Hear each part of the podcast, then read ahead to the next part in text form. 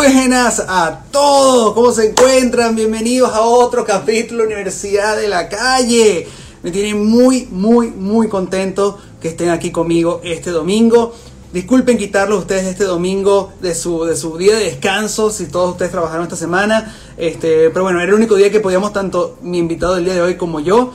Este, ante todo, gracias a todos por estar aquí presentes. Eh, sé que ha sido mucho tiempo desde la última vez que nos conectamos y es el capítulo número 29, tengo entendido yo, que es una locura. Yo no sabía que algo que arrancó en cuarentena eh, nos llevó por un viaje de 29 capítulos, así que qué maravilla este, seguir sumando eh, invitados y seguir sumando charlas y seguir sumando conocimiento para todos ustedes que aman este medio audiovisual. Así que eh, estoy muy contento de estar aquí eh, una vez más hablando con grandes colegas de la industria y el de hoy no tiene, no, no, tiene explicación el amor, el cariño y la admiración y todo el respeto que tengo por él. Es una cosa alucinante. Charlie no solamente es mi mejor amigo, como ustedes ya bien saben y lo, he reflejado en, en las redes por mucho tiempo, ha sido un director que conocí hace mucho tiempo atrás en Venezuela. Eh, tiene grandes logros que no voy a decirlos porque prefiero que los mencione él en esta entrevista, pero solamente para mencionar algunos logros que ese hombre ha, tenido en su, en su haber, en su, en su trayectoria. Fue nominado al Grammy como mejor video largo eh, en un documental preciosísimo. Este, es dueño de un intelecto alucinante en cuestiones de cinematografía, es una persona que no solamente es director, sino también es fotógrafo y a su vez este, tiene un amplio conocimiento en la área documental, lo cual es una maravilla para poder hoy hablar un poquito sobre ese territorio, que muchos de ustedes me han escrito en Instagram para saber un poquito sobre eso. Eh, gracias a todas las personas que están aquí eh, conectándose, a Fede, te quiero amigo, eh, Rafael Vivillo, abrazos, qué bueno que estés aquí de España, gracias por estar conectado. Mi madre, María José Ribeiro, mami, gracias por estar conectada, qué bella, te amo. A todas las personas que están aquí, gracias por estar. Así que nada, este, vamos ahorita a invitar a mi amigo Charlie. Este, aquí está conectado. Vamos a, vamos a darle un gran aplauso al one and only Mr. Charlie Nelson Moreno. ¡Woo! Hey, hey. Hermoso este galán. Buenas, buenas, amigo Charlie. Buenas, buenas. Mírame, mírame. Me vas a decir que no, no, te estoy consintiendo. Muy bien, así es, así es. Para todos los que me preguntaron por qué coloqué tantas cosas de, de, de guerra y soldados en mi, en mi, post, es porque el señor Charlie Nelson es un ferviente eh, admirador y fan de todo lo que es bélico, todo lo que son guerras mundiales. El hombre sabe todo, tiene todos los capítulos de Van Froder, tiene todo el conocimiento de, Mira, te tengo hasta un regalo, Charlie, te tengo hasta un regalo. Coño, que, lo voy a ver en persona, pero lo, lo compré, pero ya, ya, que estamos en vivo, no. te, te, lo voy a mostrar. A Mira tu, tu, premio, te tengo aquí un premio. Tarararán. Deme no, para que guindes en tu casa, donde tú quieras. Aquí, aquí lo tienes, mi rey. Me encanta, está bestial, está bestial, gracias, gracias. Te salió regalo en pleno live. No, yo, yo mira, mira lo que me, yo soy tan fastidioso, mira lo que me llevé en estos días, unos muñequitos que compré por No, vale. Los tengo aquí, que no, normal, casual. ¿Qué, ¿Qué, te recomiendas comprar? ¿Cámaras? No, hermano, compré muñequitos. Y si no, una pistola Luger de la Segunda Guerra Mundial, cosa que sé gracias a ti. ¿La tienes ahí también? La tengo, la tengo por allá en mi colección, en mi colección puesta ahí. De armas, no, no, no, déjalo por ahí, está bien así, está bien así. Bueno, Charlie, bienvenido a Universidad de la Calle. Este, lo bueno se hace esperar, y aquí está en el capítulo 29, amigo, te encuentras aquí siendo me, invitado. Me encantaría decir o pensar que es el primer capítulo de la segunda temporada. bueno, lo es, realmente lo es. Es el, Exacto. es el primer capítulo de la segunda temporada. Claro, claro, Yo claro. flaco, pelo corto, no tengo la barba. Bro, Me hace sentir, sí, sí, sí, maravilloso. Para que Y tú con veas. Bueno, papito, eh, salud, yo, tengo, yo mantengo el té, yo mantengo el té. Bueno, nada, eh, para, no, para no andar mucho, todo el mundo sabe que arrancamos 7 y 15, es decir, que a las 8 y 15 cierra este capítulo. Voy directo a entrar en materia para que todas las personas que quizás no conozcan eh, quién es Charlie Nelson, me gustaría que me hicieras un poquito, eh, un resumen de eh, quién eres tú, de dónde viene esta, esta inquietud por hacer piezas audiovisuales y este, qué es lo que quieres hacer. Uf, eh, es, es, una pregunta bien amplia, pero la voy a tratar de responder lo más rápido posible. Ok. Soy Charlie Nelson, venezolano, 33 años y pico. Eh, tengo, eh, me, me, formé como comunicador audiovisual, comunicación social, en mención audiovisual, y después de que terminé la carrera, eh, que tenía como este tema audiovisual que me llamaba muchísimo la atención, pero era periodista al fin y al cabo y me gustaba un montón. Entonces decidí compensar un poquito lo que yo sabía de audiovisual con el, con el tema periodístico y empecé a hacer documentales. Sin embargo, yo sentía que mm, yo no era como muy, digamos, prolijo haciendo videos. Es, que, es, que, yo no sabía utilizar ni una cámara, o sea, literalmente no sabía darle, o sea, no entendía nada, ¿no? Entonces, en, en ese momento, luego eh, conversé con, con, una tía que directamente me empujó un montón a, a empezar a, a decir, pero ¿por qué tú no estudias lo que te, a ti te gusta? Y por alguna razón, yo recuerdo que decir, voy a estudiar cine era como sinónimo de, ah, ¿qué? Claro, obvio, obvio. Yo no sé, o, o, era mi percepción, pero recuerdo que ella me dijo, si no lo haces es porque eres un estúpido, solo quiero que sepas eso. Y yo como que, wow, que que agresiva, pero tiene toda la razón, porque no estudio lo que realmente me gusta. Estudio guion cinematográfico por un tiempo en Madrid y luego digo, vale, yo tengo historias y tengo todo esto, pero todavía no sé cómo hacerlas. Y cuando tú estás empezando, en, en aquel momento, no es que ha pasado mucho tiempo, pero en aquel momento yo no tenía herramientas para, para filmar algo que yo quisiera. Y cuando eres tan, tan nuevo, es muy difícil que alguien diga, voy a poner mis recursos en ti. Claro, porque tú eres tú. Entonces, mi decisión fue estudiar dirección de fotografía, solo para aprender a usar la cámara y no depender de nadie. Tipo, yo voy a grabar mis propias mierdas y tal.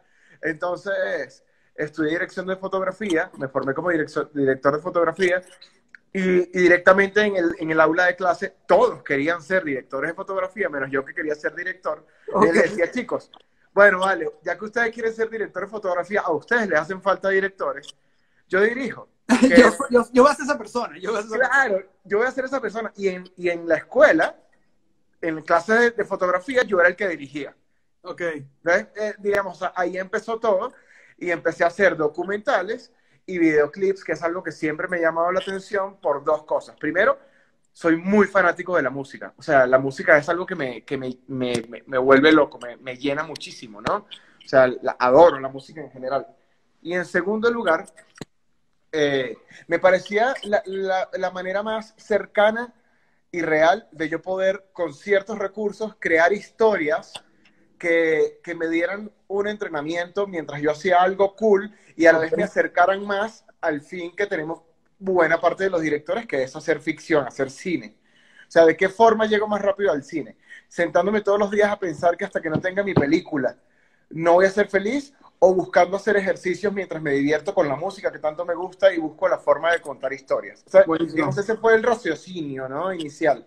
Y así fue, y así, y así empecé a entrar como en este mundillo y, y la verdad es que me la, me la pasó bien, que creo que esa es la... La, la gran finalidad de todo, este es el objetivo de todo este ¿no? Sí, totalmente. Mira, me encanta, que, me encanta que estemos hablando de todo esto y tú no logras soltar el celular. Tú no puedes poner unos libros. Ya, lo acabo de poner ahorita.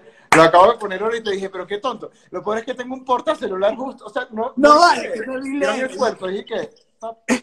ya está, ahí está. Ok. Lo, eh, lo que quería felicitaciones? es que el recurso de la cámara en mano. sí, sí, era... Yo quiero hacerlo distinto. ¿no? Todos tus invitados están aquí está la cámara. Yo quiero hacer mi cámara. Cámara, es como Y vamos a hablar ahora. Sí, sí, sí. Disculpa, disculpa, ya no va a pasar más. Mira, eh, importante, de todo, felicitaciones porque acabaste de tener dos estrenos esta, esta semana. Estuviste en el estreno del video Lazo. Mm, y tuviste en el estreno de Big Soto, este, también venezolano, este, solo que un género completamente aparte y distinto al, al, que maneja Lazo. ¿Cómo te sientes con estos dos videos que acabaste de estrenar? Y si quieres contarnos un poco cómo logras brincar de un género audiovisual al otro, manteniendo un poco tu esencia como director, pero al mismo tiempo respetando también lo que busca cada uno de tus clientes. ¡Wow! Pero ¡Pum! No, pero más pecho, vamos. Que yo este, alejé el trago de mí, ¿sabes? Y que bueno. A mí eso eh, que me puse que Charlie pensó que tú eres entregados. Tú con el whisky. Sí, sí, sí, sí, sí, llegué tarde. Y Manuel Ángel, uno. ¿Quién es este, vale? ¿Quién es este? Eh, bueno, Sí, este fin de semana se estrenaron, el viernes se estrenaron dos videoclips que yo hice, uno efectivamente de Lazo. Lazo es un, una persona muy especial con la que tanto tú como yo hemos trabajado infinidad de veces. Tú me presentaste de alguna forma Lazo, o sea, empezamos a trabajar con Lazo, Lazo y yo, gracias a que hubo esta conexión por medio de ti. Entonces, digamos que la manera de filmar es muy distinta. Nosotros estábamos en, de, de forma, este video inicialmente se iba a filmar en España. Ok. porque tenía una, una colaboración con otro artista. Bueno, eh, cosas una que otra, una a la otra, eh, COVID, no sé qué, no se puede viajar y estábamos los dos en Miami y dijimos, bueno, vamos a filmarlo en Miami. Pero luego era como que, vamos a filmar aquí en Miami, también hay una cuestión de, de, responsabilidad de con qué, qué puedo hacer con lo que tengo y los tiempos eran muy rápidos, así que decidimos viajar a, a, a México pero antes nos sentamos a tomarnos un café y dijimos, ¿qué vamos a hacer con este video, Lazo? Entonces, es como que, coño, tú, te lo juro que fue muy orgánico, porque fue como, coño, tú deberías hacer como una cosa más urbana y no sé qué cosa, o, ah, no, y Lazo me dice, no, vale, como lo de George Michael. Y yo le digo, no, vale, imagínate tú tango. Eh, pero fue así, literal, y eso fue sentado tomándonos un café, sudando como unos degenerados en Miami, ¿por qué? como no, no, te dejan entrar a los locales, solamente en las terrazas, y una terraza en verano allá. Claro, eh, eh, era, era así, eh, pero era, la conversación era así. Sí, claro, si grabamos un poquito de, espérate, urbano, pero, ay, no puedo más. O sea, estábamos así, caminamos, y recuerdo que le digo y que vamos a terminar de cerrar esta idea como en un supermercado, y, y él y que como en un supermercado. No, es que aquí al lado hay un supermercado que tiene aire acondicionado, marico. Me estoy asando. Entramos al supermercado, Andrés y yo, con un carrito y recorrimos todos los pasillos mientras decíamos, y entonces ahí es cuando, ¡pum!, tú bailas de pronto como George Michael. Así que, ah, ok, pero todo esto viendo que si con una bolsa de doritos en la mano, que la volvíamos a dejar en su sitio y seguíamos caminando, no compramos nada, y salimos y que bueno, vamos a hacer este video. Llegamos acá, literalmente fue un crew muy chiquitito. Y lo que más me gusta de ese video es que tiene un montón de amor y gente como disfrutando. O sea, todos estamos riéndonos todo el tiempo, ¿no?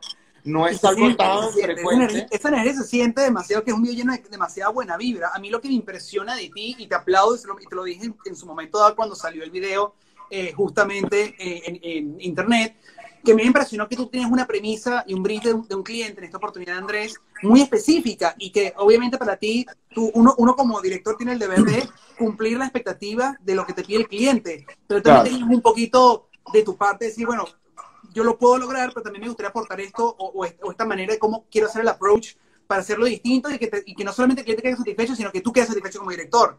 Y fue donde viene toda esta, esta, esta, esta odisea de diferentes géneros a través del video. ¿Cómo es para ti, que eso también es una de las preguntas de misión hoy, cuando un cliente te dice quiero esto, pero tú no estás tan a gusto, y cómo tú puedes hacer, plantear una, una, una segunda opción que no ofenda lo que él quería como, como cliente, pero que también ganen los dos en, en, ese, en ese deal? Yo, yo creo que la base, o sea, la respuesta real a eso es un poco que tú estés, o sea, muchas veces lo que, el qué no va tanto contigo pero lo que puede ir contigo y que está en tus manos siempre es el cómo. ¿Cómo, cómo cuento esto? ¿Por qué? Porque no es lo mismo contar eh, la historia de, de literal de, un, de, una persecución policial con, con, una cámara fija como es como alguien pasa de un lado a otro, incluso si a ti no te gustan las persecuciones eh, policiales, puedes decir, bueno, no me gusta porque no, no, apoyo la violencia, pero ¿qué pasa si yo la cuento como con un plano secuencia y giro alrededor y me voy hacia la bala y salgo? Entonces ya empiezas como a crear en función de algo. Cuando no tienes oportunidad de, que el qué sea lo suficientemente cercano a tus principios, a tus valores o a lo que creativamente te sientes cómodo, pues también tienes que respetar mucho lo que él quiere y, y, te fajas mucho en el cómo, cómo cuento esto, y por supuesto ese cómo tiene tu firma, ¿me entiendes? Entonces ahí, ahí existe como, ahí existe, yo por ejemplo con ciertas cosas de género decía, yo por ejemplo empecé dirigiendo videos de rock and roll, de rock, candy, no sé qué cosa, era un poco más alternativo, es un poco más agresivo en, en las formas, es agresivo en ciertas cosas y de pronto me caen eh, hay gente que le gusta las cosas como yo las hago, pero cuyo género es el reggaetón. A mí me gusta, solo no es mi espacio natural. Claro, claro. Entonces decías, vale, ¿qué vas a hacer? ¿Le vas a oír solo porque no, no, no estás ahí al 100 o vas a buscarle la vuelta? Por ejemplo, Vic Soto me dice, tengo este reggaetón. Y yo digo, ok, eh, ¿sabes? En la cabeza yo tenía algo como muy agresivo. ¿Por qué? Porque es Big Soto y porque lo conozco así, pero Big Soto me tengo, tengo ese reggaetón, es bastante romántico en líneas generales y quiero que lo hagas tú. Entonces, claro, en mi cabeza está, bueno, Big Soto, vamos a ver cómo cuento algo, la cámara en mano, no sé qué. Y él me dice, sabes, quiero algo que sea muy tú, pero a, la vez vaya por la línea de, lo que, de mi letra, de la canción, del motivo. Entonces digo, bueno, vale, ¿qué tal si hago, cuento algo como yo lo contaría? Yo suelo ser de una persona de planos largos, suelo contemplar, pero la música no siempre lo permite. Ahí también tienes que, ciertas cosas son importantes. Entonces dije, bueno, maybe puedo hacer una mezcla de los dos. En, eh, elaboro a un soto que cuando esté con la chica, el tiempo pasa lento, la luz es natural, eh, todo se paraliza, es muy contemplativo todo, pero cuando ella se va, él entra en su locura, porque ella ya no está con él. Él, él lo único que me dijo fue, es una chica que pudo haber sido novia mía por mucho tiempo y ya no está conmigo y, y ahora solamente nos vemos cuando queremos estar, tener relaciones o estar juntos y, matar. Solamente. Y claro, el concepto psicológico de la intención de la imagen o sea, presenta lo que él está pensando en el momento, ¿no? Claro, él, me dice eso, solamente cuando yo estoy, cuando, eh, la cosa es cuando, cuando ella quiere, estamos juntos. Cuando ella no quiere, yo no puedo, estar, yo no puedo hacer nada. Entonces dije, bueno, vale, cuando tú quieres, cuando ella quiere y están juntos, el tiempo es lento, la luz es natural, es tu momento de sonrisa. Cuando ella se va, tú entras en una locura, básicamente. Entonces es tu pedo, para arriba, para abajo, los colores, los espacios empiezan a ser como psicodélicos, él baila, está en su locura, baila siempre y siempre la espera. Y hay un momento que es el, como el punto de giro, eh, cuando ella, cuando ella lo descubre como en su locura, dice, claro. gato, este claro, claro, claro. esto no es lo que yo quiero, y se va. Entonces entendemos que directamente ella no está con él porque es un loco de mierda. Si se quiere, digo, sí, porque es un loco de mierda, ahí está. ¿no? Claro, digo, estamos hablando del personaje como tal, ¿no? no, no, no, no, es súper claro. Al que yo lo había entendido por otro lado. Yo lo había entendido, o sea, no era tan distante a lo que tú tienes, mi interpretación, te lo puse en el post, era, era que yo sentía que él no lograba algunas veces, lograr identificar que era real y que no era, pero al mismo tiempo le sabía mierda si, si realmente era real o no. Porque él estaba, él estaba tan innotado o en su nota, en su viaje. Claro, en su, en su locura. Claro y, y, cada quien tiene derecho a tener su locura. Era como, él está en su mundo y lamentablemente ella no conecta con ese mundo. Ella conecta con él cuando están básicamente desnudos o están en una situación muy, muy cercana, muy interpersonal. Pero cuando no están, no, no, no conectan. Entonces, ¿cómo hacemos que el concepto sea ese? Claro. Y muy bien llevado. A contarlo así. es un ejercicio bonito y, y, tiene mucho del, del del dinamismo de los videos de reggaetón, que es como muy dinámico cuando él está solo, brinca, pero también tiene mucho de lo que soy yo, que es contemplar ciertas cosas, buscar algunas sensaciones, los deditos de las manos, cositas así como muy puntuales. Eso, esa es la intención. Si, nunca, nunca el video está tan claro en tu cabeza como para que cuando lo hagas digas, era exactamente lo que yo quería. Y es bonito eso, ojo. Es como que vas a explorar. Son regalos del rodaje, ¿no? Hay, ¿Ah? regalos del rodaje que yo siempre decimos eso, como que no están planificadas, pero suceden in situ y tú dices, mira, no lo tenía contemplado, pero bienvenido que sea, porque a mí le, da, le da más gracia el video. claro, claro, totalmente, totalmente.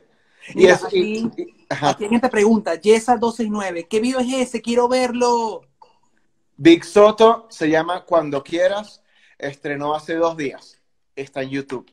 Big Soto cuando quieras, aquí, en tu canal. a toda hora.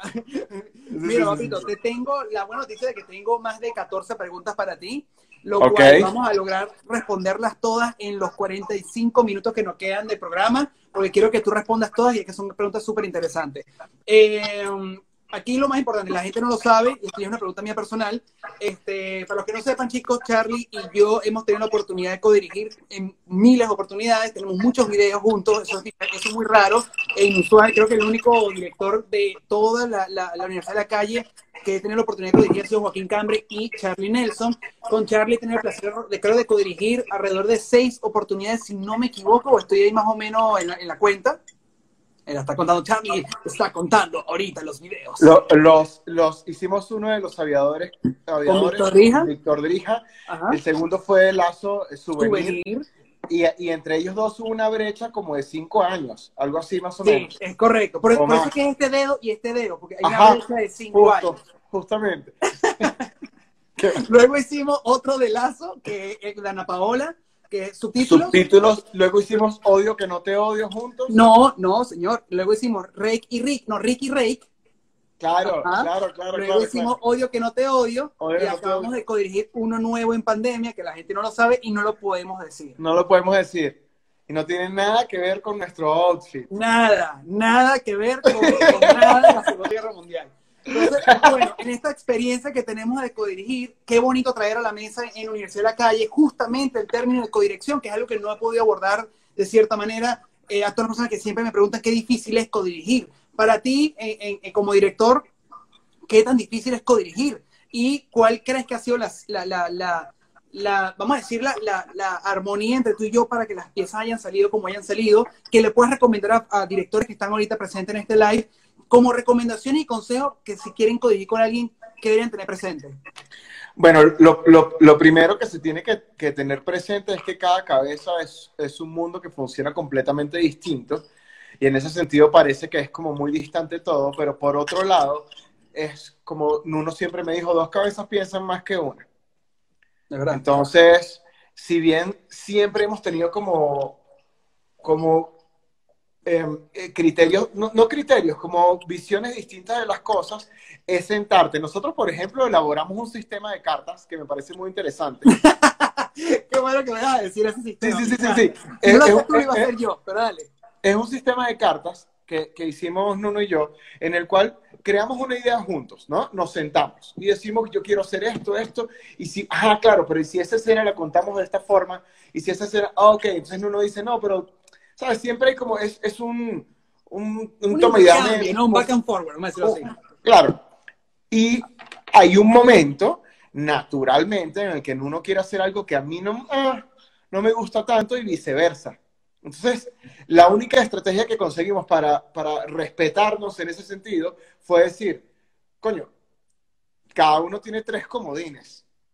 Si tú quieres genuinamente hacer ese plano y yo no quiero, tú sacas la tarjeta y dices, es mi comodín, yo lo quiero hacer, respétamelo y el, el otro te va a decir, no tengo perfecto, nada que puede usarlo. Usted se jugó su tarjeta. O lo puedo usar una de las mías para anular su plano. O pues, claro. Es difícil, es difícil. Es como un más complicado, pero funciona maravilloso es como un más cuatro literal, o sea, es, un, no es fácil. más cuatro. Le lanzas un más cuatro. Y si tienes otro más cuatro, chavos, te lo lanzan, que es todo loco ahí. Mira, ese sistema suena loco, chicos, pero es una maravilla porque no tienes que luchar contra el ego de nadie. Básicamente, es tan claro y preciso como no hay punto a discutir. ¿Sabes? Si tú tienes tus tres cartas, tus tres comodines, y él tiene sus tres comodines, es saber cómo emplearlos. Si tú quieres pedirlo por un plano o anular el plano de tu amigo. Y ya está, no pasa absolutamente nada. No hay punto a debatir, no hay punto a pelear no hay egos de por medio, es sencillamente las cartas y las cosas como son. Ese es nuestro consejo cuando nosotros codirigimos. No obstante, no obstante, no sé qué dices tú, pero creo que la oportunidad que tenemos, creo que la bendición que he tenido yo como director para codirigir con un director como Charlie, es que gracias a Dios ninguno de los dos tiene prepotencia, ninguno de los dos tiene eh, un, modo de, querer eh, callar al otro, humillar al otro, pagar al otro, sino creo que ambos tenemos, hemos generado una dinámica de trabajo de la cual uno le gusta nutrirse del otro. Si ustedes ven nuestras piezas, eh, algunas, algunas, tienen un poco más de Charlie que en uno, otras tienen más uno que de Charlie, y otras son completamente una bestia que no tiene identidad a nivel de, directores, sino es algo nuevo, es una bestia completamente nueva. Creo que de lo que yo puedo decir abiertamente, mi favorito es Souvenir. Creo que Souvenir es un video hermoso, de principio a fin, que, que, que básicamente nació del, fruto de ambos, querer experimentar en, el medio fílmico, en hacer un video que sea para nosotros, ni siquiera para el artista, perdón Andrés, este, sino queremos hacerlo para nosotros mismos y queremos y nos disfrutamos el tema a todo millón porque el tema es buenísimo, de nada Andrés, y, eh, y justamente queremos hacer algo muy distinto a lo que él y yo hemos hecho por nuestro lado. Entonces creo que, creo que Souvenir es el, el perfecto resumen de lo que es una codirección exitosa, en, en, en lo que yo tengo de experiencia y curiosamente, de las que más valoramos. Es, una de las producciones en las que el máximo recurso que hemos tenido ha sido lo que nos ha regalado nuestro alrededor. Y ya, ahí no hubo, quiero este escenario y quiero esto. Es y que vamos a buscar y vamos a pasarla bien, vamos a divertirnos y vamos a hacer, tenemos una idea de lo que vamos a hacer, vamos a explorar. Sí. Vamos a dejarlos eh, ser felices, vamos a ponerlos tristes, vamos a, vamos a, vamos a arriesgarnos. O sea, fue como mucha locura, pero con cierta conciencia narrativa de decir, ¿sabes qué? Es momento de que se pongan tristes porque eh, eh, la canción va de esto, tenemos que jugarle a favor. O sea, son locuras como conscientes, siempre. Sí, la premisa era, él la busca en el aeropuerto, van a una casa de playa, tienen que vivir algo hermoso y luego tiene que irse. Y el contenido lo generamos tú y yo en el viaje. En el viaje donde casi nos morimos, pero eso es otro tipo, otro, otro cuento. Totalmente, totalmente. Mira, aprovechando que estamos hablando un poco sobre videos que realmente todo el mundo puede decir, ay, qué fácil, o sea, el señor, el señor Charlie puede rodar con Dana Paola porque tiene todo el dinero del mundo. Ah, uno puede dirigir a Osuna porque tiene todo el dinero del mundo, pero la gente poco sabe que uno arrancó cuando no había nada. Que eso es lo que yo le doy siempre mucho más valor. Los directores que iniciaron sus carreras cuando eran ellos y sus sueños y más nada. Eh, y tú eres un digno ejemplo de eso. Tú eres un director que viene de, muy abajo, de, sueños, de ganas, de, talento, de montarse la, cámara en mano y echarle para adelante como a la Segunda Guerra Mundial con un, con un corta uña. no sé si hubiese sobrevivido, pero, pero bueno, sí. Pero es un ejemplo. Y hoy en la tarde una persona llamada Ana, Verónica Rosales me escribió y me dijo, voy a dirigir mi primer video musical con muy poco presupuesto. ¿Qué me pueden recomendar? Y le dije, ve el live de hoy porque creo que Charlie es una, persona muy apta para poder responder esta pregunta. Uf, wow. Eh, mi recomendación es, es que me he dado cuenta que si, o sea, una de las cosas más bonitas de la carrera es que yo siento que tengo toda la carrera por delante. O sea, yo genuinamente siento que lo que falta por aprender y por crear es muchísimo más de lo que yo he logrado. Y lo que siento que he logrado hasta ahora ha sido mucho creyendo como en, en que lo que hago es lo correcto y que me hace feliz. Así, eh, hay, hay, un tema de feeling que parece como un poco intenso y hippie, pero que yo siento que de verdad, verdad, hay que, hay que hacerlo. No hagas las cosas para que alguien te diga que está bestial. Hazlas con criterio, es decir, cuando digo criterio me refiero a, has visto mucho cine, has visto muchas cosas, has consumido cosas estéticamente buenas, bajo tu percepción, cómo creas algo con lo que te sientas eh, genial. Porque es que el primer video no te va a salir fantástico. Entonces, tienes que fallar. Es muy importante fallar. Es muy importante fallar, pero lo más importante es que tú falles haciendo lo que tú quieres hacer hasta que lo perfeccionas. O lo vas acomodando, lo vas haciendo tuyo, lo vas afinando, mejor dicho. Entonces, en ese sentido, creo que es ve, dale, dale, porque hay, algo que se subestima mucho acá y son horas de vuelo. Las horas de vuelo son súper importantes en, nuestra profesión. Cada ida al set aprendes esto. Y está bien equivocarse, un montón. No tienes la idea de la cantidad de veces. Hay proyectos que son para equivocarse, proyectos que lo que, o sea, que son para equivocarse por defecto. Tipo, bueno, lo hiciste lo mejor que. Que Querías experimentar una técnica, un movimiento de cámara, tenías algo muy muy soñado en tu mente y tenías que ponerlo en práctica. Y al ponerlo en práctica, obviamente hay dos, hay dos porcentajes. Una que te va o excesivamente mal porque estás aprobando, porque es la primera vez que lo estás intentando, o aprendes algo maravilloso y lo perfeccionas y lo mejoras y tienes una, nueva técnica en tu, enciclopedia mental. Y entonces, eh, eh, yo siempre he dicho eso y me bien que lo dices maravilloso, pero equivocarse te hace grande. Es la realidad. La gente le tiene miedo equivocarse.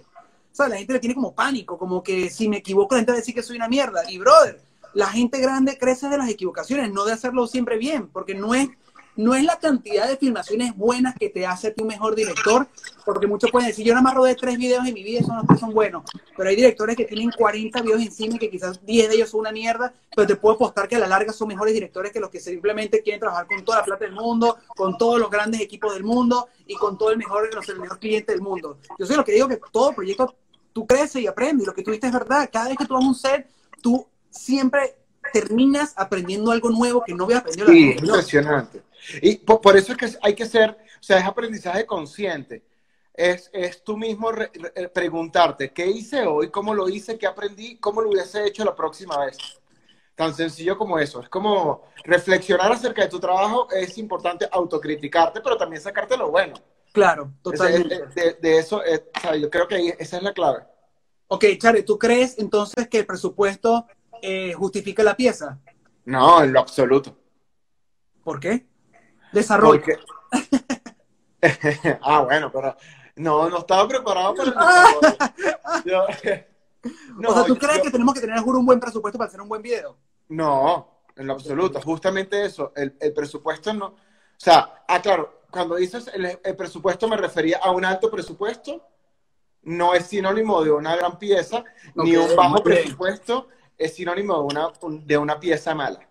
Es correcto. Hay que tener eso. Obviamente, con, con, mayor plata puedes hacer mejores cosas, obviamente. Ciertas cosas, claro, valores, eh, pero son otro tipo de cosas. Pero tú las historias, o sea, lo importante es que logres tener cierta sensibilidad y entender cómo, cómo funciona lo que quieres contar. Ahí, ahí me siento orgulloso de mis historias caras y mis historias baratas. Por igual. Eh, Souvenir es un, un, proyecto, por ejemplo, al cual le tengo amor infinito. Es un proyecto muy, muy, de muy pocos recursos, pero pero que nos la pasamos bien y que lo que hicimos nos gusta un montón. Y de repente he hecho otros videos que tienen una factura mucho más grande, pero lo que sucede a veces es que, bueno, las facturas más grandes suelen ser a veces sinónimos de, de eh, la gente como que mal espera que por ende tiene que ser bestial en todos los sentidos y no necesariamente.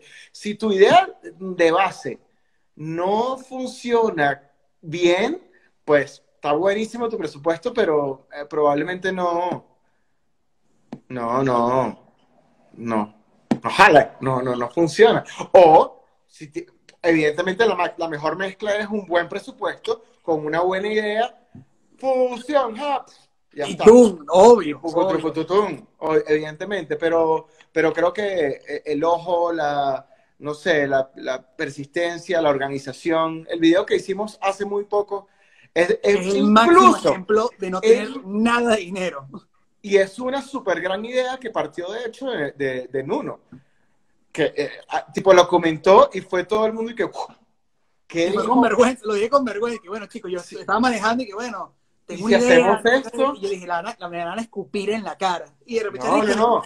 es esa, es esa bestial, bestial. Y entonces, eh, Pero bueno, eso, es un buen ejemplo para decir a las personas que están conectadas en este, en este live, a los chicos, futuros realizadores, chicas y chicos que quieren soñar con su dirección, eh, bien sea fotografía, dirección de arte, dirección de, de, de, todo, de actores, lo que sea, cómo hacer una pieza con poca plata. Lo que hicimos Charlie y yo, sabiendo que no teníamos dinero, fue partiendo de una idea muy, muy sencilla. La premisa era muy, era muy clara, en una locación que fuera gratis, de dominio público, que el cual no puedas pagar y nos decidimos ir a una playa. Es lo máximo que vamos a decir ahorita eh, relacionado a lo que es el concepto. La playa era una locación que se presta para tener control absoluto de ella sin tener que pagar un tostón por ella. Entonces, partimos de tener la playa. tenemos la playa, tenemos que tener muy pocos, muy, muy pocos actores. Entonces pensamos, bueno, el artista ya es un actor, vamos a irnos con el Pukiti y necesitamos quizás una contraparte. Entonces partimos de la iniciativa de tener dos personas en la locación, que siempre es el primer boceto de cualquier idea que tú vayas a realizar eh, en tu vida, ¿no? Es como un buen ejercicio creativo. En base a eso comenzamos a ver la afinidad de la canción, lo que podía reflejar y la reinterpretamos a un contexto que le diera el valor de producción, que el contenido tuviera un punch. Y la idea tiene un plot twist al final, que es el verdadero punch del video, de lo cual esa sería una segunda locación que también partimos de que es una locación sin tener que pagar nada. Puede ser mi apartamento, el apartamento de Charlie, quien sea. Entonces tenemos dos locaciones que no pagamos nada, dos personajes de los cuales eh, casualmente una, eh, la actriz de ese video está conectada en este live, que mando saludos, Charlie, por cierto. Sí. Eh, Pama aquí está. Y Pam eh, se le habló, le habló muy, muy claro, es un proyecto de pasión de mí, Charlie mío, si lo puedes hacer por favor, la interpretación gratuita, te lo vamos a pedir por favor y con todo el corazón del mundo actuó gratis, gracias Pam por eso.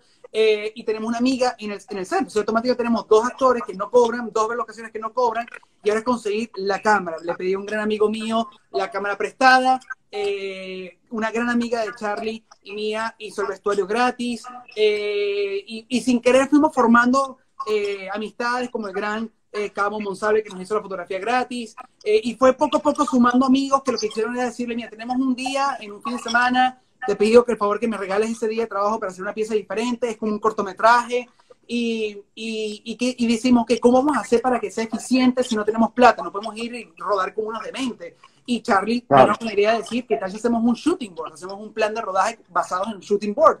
Y es el primer video, creo yo, que 12 años de trabajo, que hago un shooting de principio a fin, con cada plano que se iba a hacer, el día de rodaje y lo hablamos, sentamos el fotógrafo, Charlie y yo, y éramos plano por plano, ok, ¿cómo hacemos? Ok, hacemos esto. Y lo fuimos dibujando cuadro a cuadro. Y eso fue, creo que, el, el, el mayor éxito de la pieza, que sabíamos que fuimos a rodar allá y qué plano necesitamos para el montaje, ¿correcto?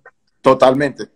Sí, hay, hay, hay algo que, que, han comentado aquí, un par de comentarios que, que, me llamaron la atención.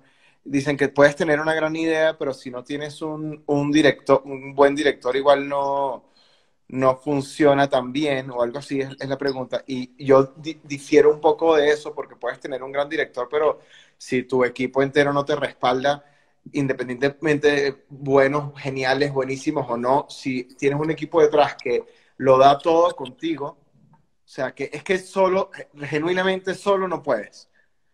Entonces, es por eso que el, el director tiene como una visión y tiene eh, personas que están detrás apoyándolo y creyendo en él sobre todo. Eso, o sea, una de las cosas más bonitas de ser director es que tiene gente que cree en ti en función de la pieza.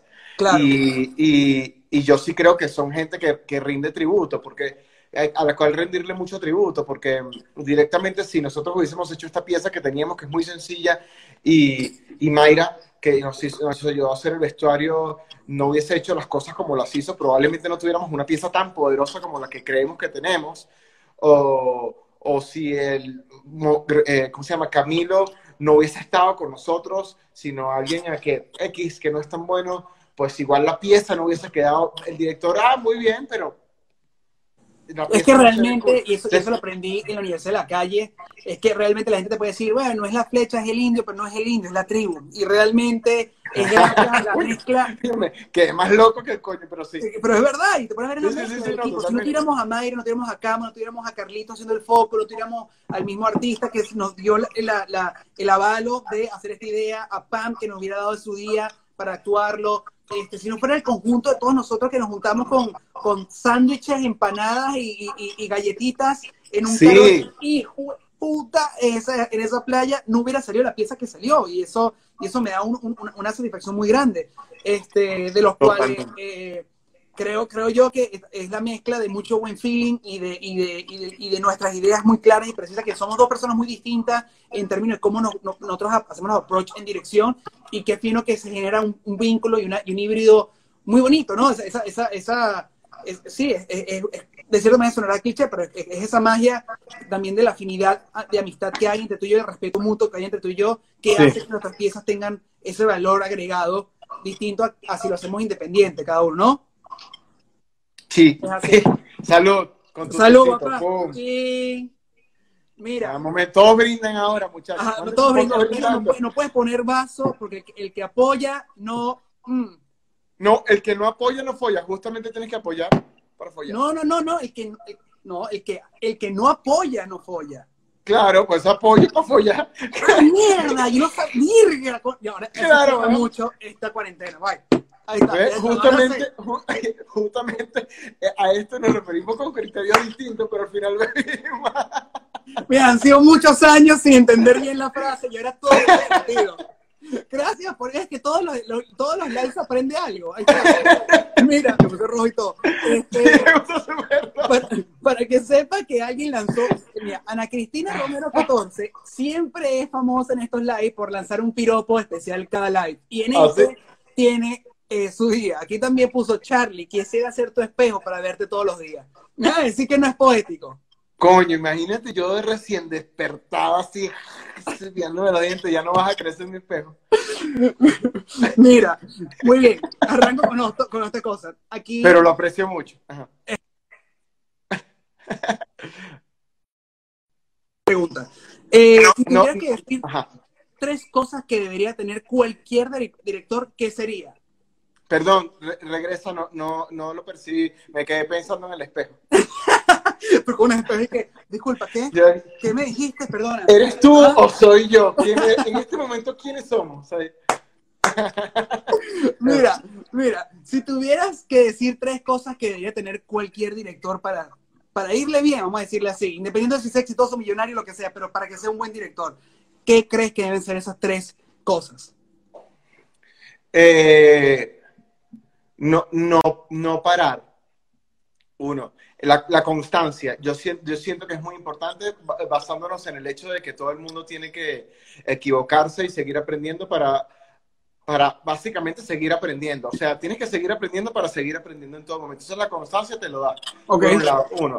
Dos, siento que, que eh, eh, entender, desde mi perspectiva, entender que no todo le va a gustar a todo el mundo y aprender a soportar críticas eh, sabiendo que tú hiciste lo mejor que podías hacer, porque creo que es algo súper importante. En la medida en la que tú hagas lo mejor que puedes hacer, eh, que des tu máximo. Y cuando uno dice dar su máximo, no es sinónimo de di mi máximo porque me sobregiré y hice más de lo que podía hacer. No. En la medida en la que tú des lo mejor que puedes dar en ese momento y tú estés consciente de que mm, diste lo mejor de ti, incluso si el proyecto no quedó tan bien, tiene que ser una satisfacción porque si el proyecto no quedó bien, quiere decir que igual hay un aprendizaje de por medio. Ok.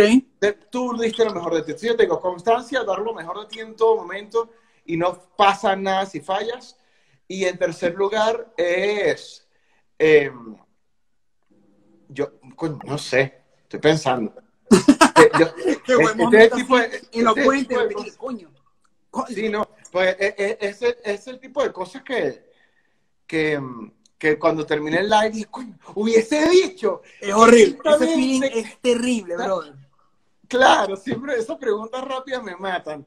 Pero eh, sí, que- creo que, bueno, ser constante, ser, ser eh, perseverante, dar lo, mejor. Y la verdad es que ser amable ayuda bastante porque, porque cuando estás en una posición de poder, y lo digo entre comillas, porque dentro del organigrama de una producción, pues un director tiene un cargo de poder con relación a los demás, o sea, está, es el que toma ciertas decisiones. Correcto. Es, es- hay, hay una delgada línea entre, entre pensar que las cosas funcionan de forma distinta. Y puede que lleves la batuta, pero sin el- las cuatro ruedas del, del auto, Correcto. sin los asientos y sin el motor, eso auto no rueda para ningún lado. Entonces, siempre que mantengas, tengas claro que tu equipo forma parte fundamental de lo que sea que vayas a hacer, de lo que sea que vayas a hacer, y los respetes como tal, y les des su oportunidad también, porque todo el mundo merece sus oportunidades y viceversa. Eh, siento que en ese momento es to- todo, ya, ya ahí la tienes armada. Básicamente porque vas, vas encaminado y lo que pase de ahí en adelante es suma, suma, incluso lo malo suma, ¿sabes? Esa- seguimos ahí, estamos en una. Y esto lo vamos a ver dentro de 20 años y vamos a decir probablemente que, ay, que éramos unos nenes. ¡Ah! Qué inocentes éramos, qué inocentes éramos. Sí, sí, ay, este, que este equipo y qué bueno, menos mal. ¡Dale! Mira, ya llegamos a la fase de los 15 minutos ya para la, el la culminación del capítulo. Muy loco que pasa el tiempo volando. Ay, sí. Este, y ahora vamos a hacer preguntas donde la respuesta tiene que ser claras y concisas para poder abarcar la mayor cantidad de preguntas posibles. Un verdadero amigo me las hubiese mandado antes. Un amigo verdadero me las hubiese mandado antes. No, claro que no, claro que no. Nadie. Yo lo que quiero es que sea justamente espontánea. Aquí todas las personas que están conectadas, si quieren hacer sus preguntas, háganlas aquí, que aquí nuestro amigo Luis Hidalgo las va a estar transcribiendo y mandándolas por acá para hacerlas en vivo a Charlie. Así que todas las preguntas pónganlas aquí mismo en este live. Comienzo. ¿Cómo es el método de creación de ideas para los videoclips? En tres pasos. ¡Uh! Bueno, yo suelo crear, yo suelo ser una persona que aprendí a crear mucho con lo que tengo. Entonces, si a mí alguien me da un, eh, eh, regularmente los clientes te dan una imagen, eh, cualquier videoclip, eh, Sodio de Ana Paola. Ana Paola me dijo, Mundo Sirena, hay una desilusión amorosa. Eso es todo lo que me dan. ¿Qué tenemos para eso? Entonces, vale, tengo una playa y una casa. ¿Qué cuento dentro de esa casa y esa playa? Y digo, quiero ir a la casa y quiero ir a la casa y quiero ir a la playa. Y voy. Y cuando tengo los espacios en mi cabeza, yo empiezo, yo suelo crear mucho en función de lo que tengo. Porque me, a mí me parece muy práctico saber que veo alrededor y que tengo líneas en las paredes y que tengo marcos de puertas y que puedo entrar y salir y en función de eso compongo mi dirección. En, en lo ideal probablemente no lo sea, no lo sé, pero a mí me funciona mucho crear cuando veo espacios, yo, y propongo en función de esto, digo, mira, tengo esta locación y me gustaría mucho hacer esto porque hay un pasillo y una cocina, te meto la cabeza en el horno, salgo con la cámara de la cabeza del horno y es porque es lo que tengo enfrente. O sea, a mí, a mí me fascina crear así. O sea, me siento cómodo. Maravilloso. Muy bien, buena respuesta. Ante todo, quiero decirte que Sodio es mi video favorito tuyo. Eh, quiero que sepa, me parece increíble, una pieza alucinantemente buena. Cuando la vi dije que bolas este video, porque te voy a ser 100%, 100 franco, cuando me contaste la idea, yo dije, esto no va a lucir ¿Te acuerdas? En lo absoluto. Yo dije, esto es imposible que salga bien. Nadie, mira, que la fuerza te acompañe, Charlie. O sea, yo dije, no lo va a lograr. Y, y cuando me mandaste el corte, dije, lo logró, lo logró, o sea, wow, y, me parece una pieza sólida, clarísima, una pieza que yo no hubiera logrado hacer, te lo digo de una vez. Hay piezas que yo veo y digo, ah, pues me hubiera gustado haberla hecho yo, creo que yo hubiera hecho algo mejor, o que yo pude haber hecho algo que me gustara más, pero hay piezas que digo, es imposible que me haya quedado así de bien, y Sodio de Ana Paola es fácilmente uno que está en esa lista. Yo no lo hubiera logrado jamás hacerlo con la, con la sensibilidad que tú lo lograste, la, la, sutileza, y eso es algo que también te lo da mucho la experiencia que creo que adquiriste en los documentales, porque creo que para ser eh, un, director documental tienes que tener mucha agilidad mental para poder responder al momento lo inesperado y también para poder reinterpretar lo, lo muy mundano, lo muy rutinario en algo poético. Y eso, y eso te, lo, te lo digo también, es, oh, es, mi, mi, manera de ver a, los documentales. Tú estás grabando no sé, una persona agarrando comida en la calle y tú le das la, la, vuelta para que se vuelva una pieza artística que demuestra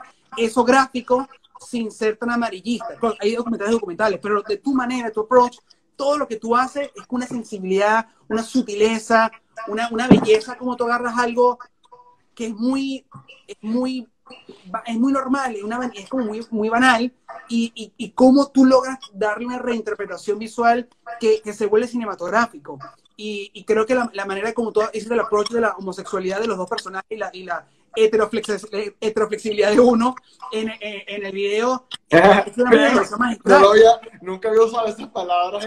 Para que pero, pero, es eso, sí. Solamente me quedé como, yo sí, es verdad.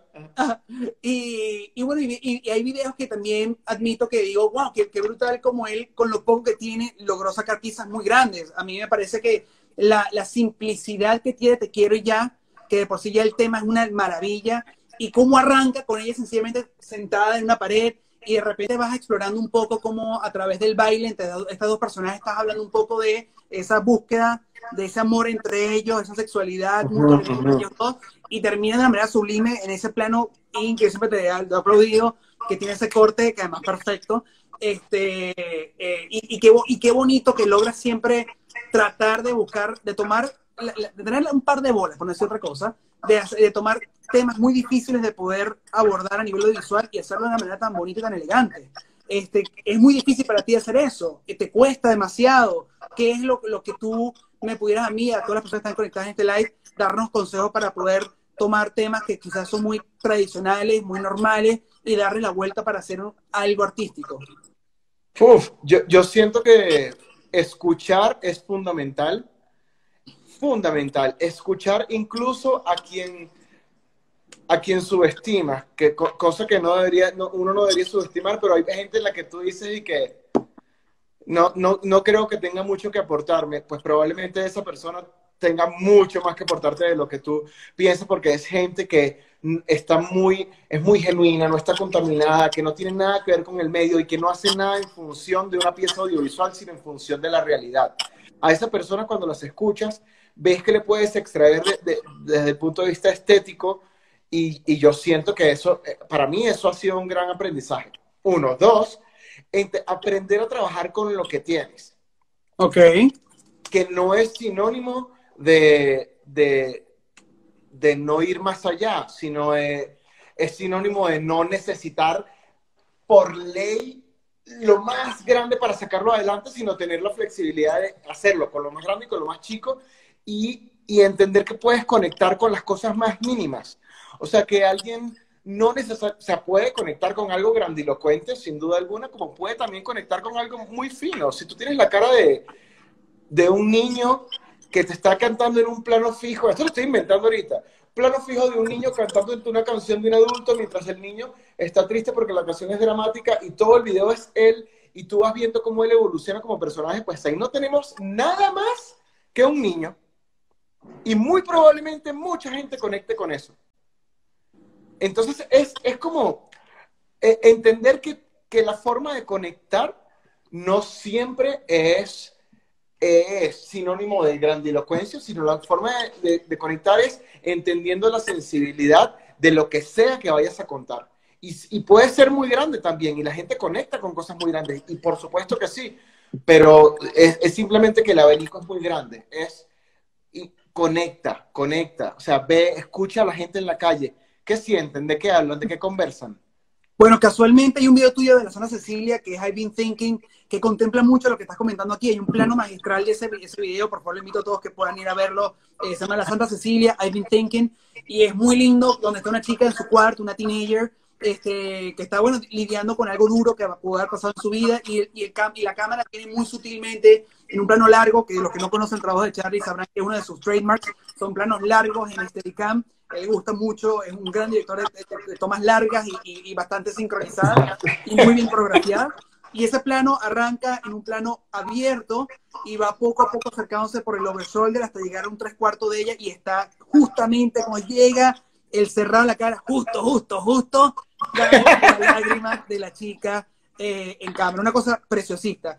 Eh, y creo que contempla mucho lo que tú acabas de decir, cuando conecta, cuando son planos muy claros, muy precisos, que llegan directamente al, al feeling de lo que dice la canción sí. y lo que tú buscas como director.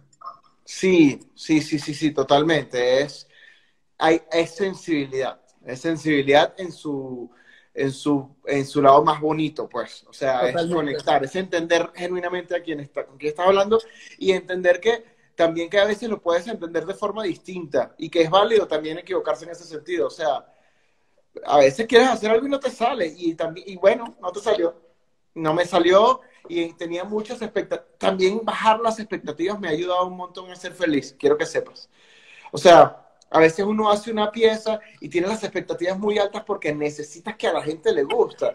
Y, al, y a medida que pasa el tiempo, de repente dices, me gusta un montón, hice lo mejor que pude, mejoraré eventualmente, no pasa nada si no funcionó tan bien, pero sin duda aprendí. No sé, que estoy siendo un poco intenso de cierta forma, pero realmente es que así trabajo, o sea, tra trato de ser como muy... Sí, tú, entender, tú, aprender. Te gusta mucho, mucho, trabajar sobre la, las, los sentimientos humanos este, y te gusta mucho lidiar con ellos. No eres una persona que es tan gratuita, sino te gusta mucho explorar también qué, qué trae más allá lo que contempla el plano, o sea, el, el más allá. Y tú siempre das ese, ese, ese, porcentaje adicional al buscar cualquier plano lo que sea, independientemente si es reggaetón, si es, si es balada, si es pop, si es rock, eso creo que es algo que, que, que, se, te, que se, te, congratula, amigo. Mira, ah, yo, no, yo, no, sé si, da, si por, por, si acaso y no me da tiempo al final, si... Tienes 12 minutos todavía, Charlie, así que tranquilo. Y aquí tengo 12... cinco preguntas para ti. Do, do, ok, seré breve.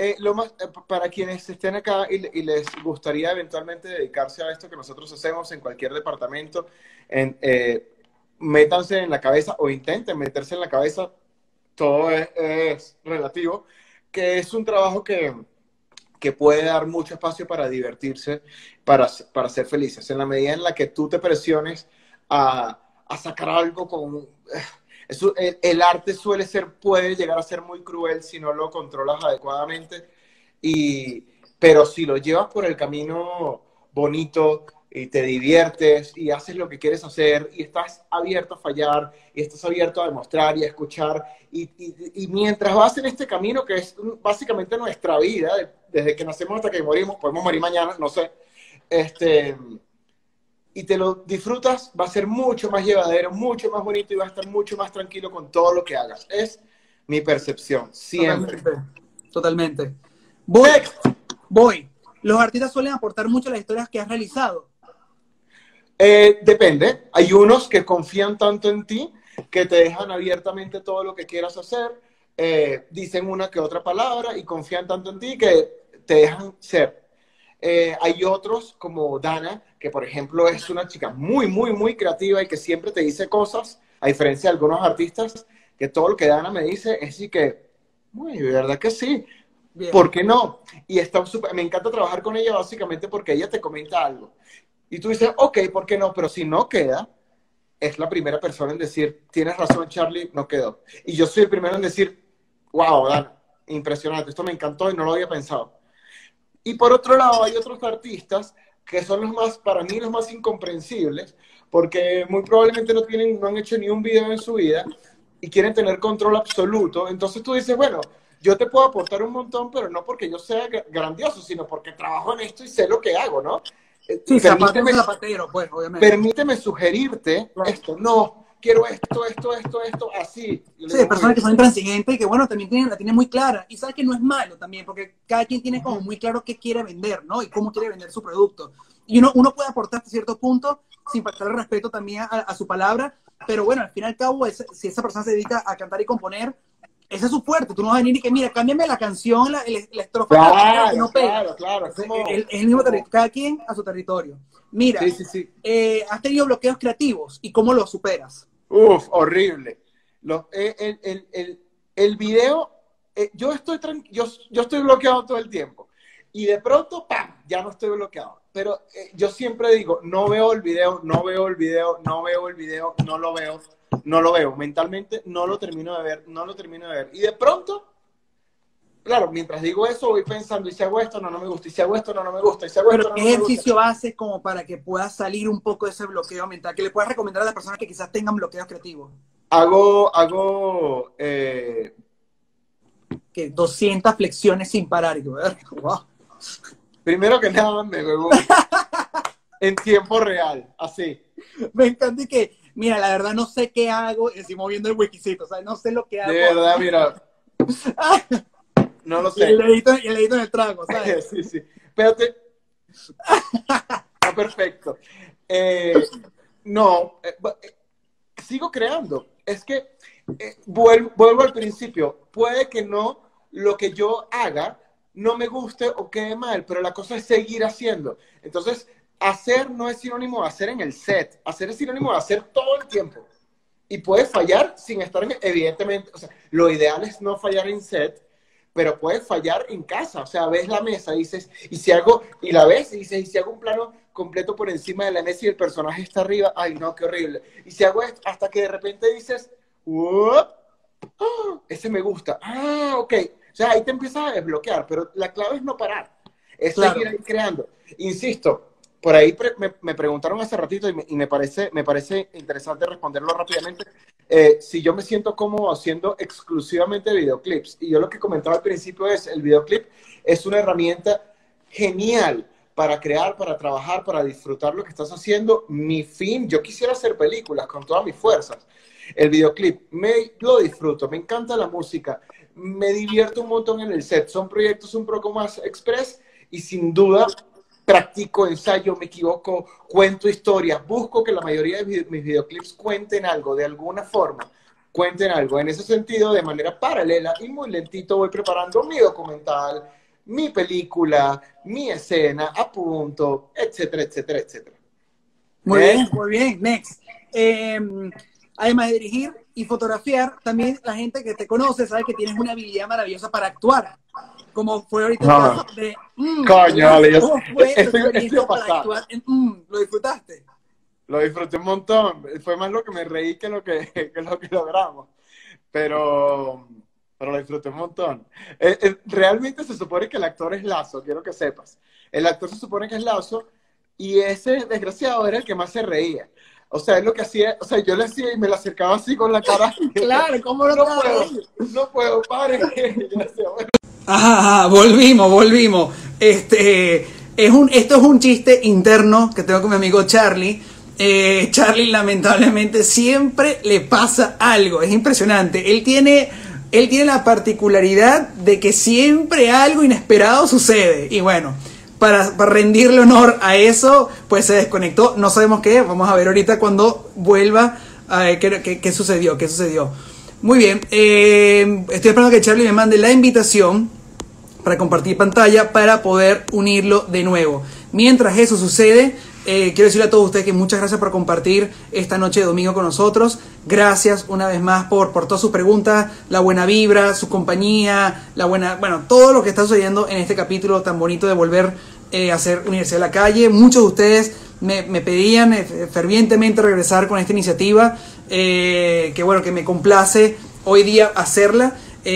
Algo que nació en tiempos de cuarentena, que aún se mantiene, pero en un momento donde realmente estaba todo paralizado y surgió con la necesidad sencillamente de poder aportar un poquito de nuestro, de nuestro grano a todas las personas que tienen ganas por eh, crecer en este medio audiovisual y querer buscar información que quizás uno normalmente tiene que pagar grandes institutos o grandes clases online y masterclasses para poder eh, tenerlo. Y aquí es completamente gratis para ustedes de la mano de personas que yo admiro y, que, y que, yo considero eh, directores y, realizadores y, gente trabajadora del medio que, su trabajo habla por sí solo. Entonces, bueno, voy automáticamente a sumar a mi amigo Charlie este programa y darle los últimos 15 minutos de las preguntas que nos quedan todavía por responder. Así que ahí viene el señor Charlie Nelson en 3, 2, 1. De nuevo, Charlie, bienvenido. Mira, perdón, efectivamente me quedé sin batería, pero ¿sabes qué? Yo quiero, quiero que quiero que sepas que fue tu culpa. Porque yo, claro que es tu culpa, porque mi teléfono se estaba cargando y yo dije, entonces lo tenía en la mano, como lo tengo ahorita, y, cuando dije, bueno, voy a dejarlo de cargar y lo puse fijo, y se jodió todo. Pues, amigo, usted tenía esa invitación, tenía que haber cargado ese celular. Ya está, ya lo pude. Ah, bueno, Mira, voy a, preguntarte las últimas, las últimas eh, incógnitas que nos hicieron en el recurso de la tarde para que usted pueda eh, responder. Em, si no fueras director, ¿qué te dedicaras? Y no cuentas fotógrafo. O sea, no cuentas nada del medio visual. Ok, una carrera que admiro mucho y, y, de la cual sé muy poco, o sea, no sé nada, pero veo algo y me llama mucho la atención, es la arquitectura. O sea, yo veo un edificio y digo, wow, qué brutal sería hacer, hacer un edificio, ¿sabes? O sea, pero no tengo nada de idea, o sea, no, no sé nada, no, no, sé ni siquiera fanático de eso, eh, digo, que sé cosas, sino veo un edificio o una casa, digo, qué bestial debe ser sentarse y decir, el cuarto de aquí a acá y le voy a hacer un pasillito, o sea, crear, al, fin y al cabo, eso me, me, me vuelve loco. Y, y, y, militar, si no le quise hacer como yo ya esperaba esa respuesta, pero me raro que, claro, yo te esperaba respondiendo a eso. Eso, eso, no, no, no, quisiera ser militar. Lo que pasa es que como que eh, hay una idealización del tema militar que no es real. Claro. ¿Entiendes? O sea, como que me gusta en general, pero yo sé que no funciona así. termina siendo militar y, y es como, ¿sabes? No tiene nada que ver con lo que uno piensa. Next. ¿De dónde saca inspiración para contar tus historias? De la vida misma y de lo que voy consumiendo a diario. Eh, e insisto, de lo que tengo a la mano. Me encanta decir, me, encanta ser como muy inmediato en las cosas que, quiero proponer. Tan sencillo como que me digas, quiero hacer un video, pero no tengo idea. Y a mí me encanta voltear a la derecha y decir, hay un árbol. Que y si hacemos una carza en un árbol y hay una historia, yo soy así. No tengo mucho más que decirte honestamente. Ok. ¿Te ha tocado trabajar con artistas con los que no te gustaría volver a hacerlo? No digas sí. no. No, lo diré tampoco, no, no, no, pero sí, sí me ha tocado trabajar. No hay que mencionar a Andrés Lazo acá. Digo, eh... Mira, Andrés Lazo no tiene. Andrés Lazo, siguiente pregunta, por favor. lo dejas así. Yo tengo que mencionar ningún. Vamos entonces a la siguiente pregunta. no hay lazo entre él y yo. Ajá. Guardaba así, mira, de aquí lo saqué y que... ¿Y qué tal? La tengo. Mira, esta dinámica la estoy inventando para esta segunda temporada. Vas a ser el ah. primero en experimentar este, este juego. Yo te voy a nombrar de tu, de tu, de tu, se le puede decir, de tu reel, este, varios, te voy a decir los videos que tengo aquí en mi mano y me tienes que decir por qué te gusta cada uno o por qué consideras que es tan especial para ti cada pieza. Pero breve, corto, no extenso, Charlie Nelson Moreno. ¿Ok? Eh, eh, escucho como cierto tono de juicio ahí. No, para nada, para nada, amigo, para nada. dale, dale. Muy bien. Comisario Pantera, corre amor. Muy especial, me encanta, porque me gusta, me parece que es una de las mejores conexiones que he logrado en, entre parejas y, me gusta ese realismo que le dieron eh, ellos al video, más allá de que fotográficamente y estéticamente me pareció una genialidad de Calzoni, que es uno de los personas, uno de los directores de, fotografía con quienes más he trabajado. Next. Ok. Eh, O'Kills, Baldor, el director Scott. El director Scott me pareció un video muy especial, bastante infravalorado, eh, desde mis favoritos y de los que menos tuvieron eh, difusión en lo absoluto. Infravalorado porque, porque, no sé, me gustaba la energía de las chicas, me gustaba la espontaneidad, me gustaba la fotografía. Sin embargo, eh, el, el, el, producto tenía otras necesidades que yo no logré cumplir en determinados momentos. Y pues ahí como que fue un pim pam. A mí me, a mí me sigue encantando, pero entiendo que no, entiendo las razones por las cuales no llegó a, a mucho más. Next. Videoclip, Rebel Cats y la dosis perfecta, con lo cual yo siempre digo que ahí hay algo que viene tienes que decirlo, que es un trademark tuyo. Tú eres una persona que ama los planos secuencia y que enamorado de esa pasión a este video. Es, es, fue un plano, de hecho fueron tres planos secuencia bastante complicados entre sí. Eh, el resultado final es mucho mejor, o sea, si tú ves la filmación, hay, hay, una parte en la que la cámara pasa por el medio del público, literal éramos 10 personas paradas cinco y cinco en filita y yo pasaba entre ellos, no había nadie más. Entonces fue un reto eh, lograr que pareciera que era un lugar donde había mucha gente. Eh, o sea, e, e, ese video me encanta porque es mucho más de lo que fue. La filmación fue bastante eh, eh, complicada, pero creo que trabajar con, bastante bien. con muy pocos recursos y hacer relucir caro. ¿No? Que eso también es una de las grandes claro. de los directores, de, tener poco y hacer reducir mucho más grande en valor de producción de lo que realmente costó. Totalmente, totalmente. El, el, el, mira, nadie anda pidiendo, nadie anda viendo un video, o sea, el 1% de, los, de las personas que ve un videoclip, que somos probablemente tú y yo y 20 personas más, anda diciendo, un videoclip de alto presupuesto, valores de producción reales. No, todo el mundo anda con un tema de conexión. ¿Cómo, cómo conecto con este video? En el caso de, de, de Rebel Cats, era como, no tengo nada de presupuesto, quiero que se vea con un estándar de calidad decente, que se vea bien, no tengo casi cómo lo hago. Vale, paro gente así, no hago el plano que quería hacer desde arriba con todo lleno, pues porque no lo tengo, pero probablemente logre una sensación similar si bajo la cámara, en fin, como que tú vas ahí jugando con lo poco que tienes y, y eventualmente lo das. Eso me gusta mucho de Rebel Cats. Es mucho más de lo que fue. Muy bien, muy bien, muy bien. Buena, buena, buena, buena, buena respuesta. Muy bien. Eh, un videoclip que tú y yo codirigimos llamado Ricky featuring Rake, la agrupación Ajá. Rake, y la canción se llama Resulta. Es un videoclip que es, es, tiene un aprendizaje muy especial con relación a la codirección porque fue el momento en el cual yo tuve que entender que la visión de ese video era claramente de Nuno y que la estética que íbamos a, manejar era mucho más Nuno que Charlie. Entonces, ¿cómo hacer una grabación cordial en la cual yo pueda aportar y, y, y pueda respetar de la misma forma al director, al main director, que fue la persona que, a quien inicialmente contactaron que me invitó a, colaborar. Entonces, eh, a mí me gustó mucho el resultado final y también, evidentemente, me, me encantó colaborar con uno porque lo hice desde, desde, el respeto, desde decir, oye, me gustaría hacer esto, sí, no, esto no va tanto con el drama, ¿qué pasa si hacemos esto mejor? Ese aprendizaje puro y duro desde siempre. A mí me encantó la experiencia, fue distinta y eso también la hace mucho más interesante.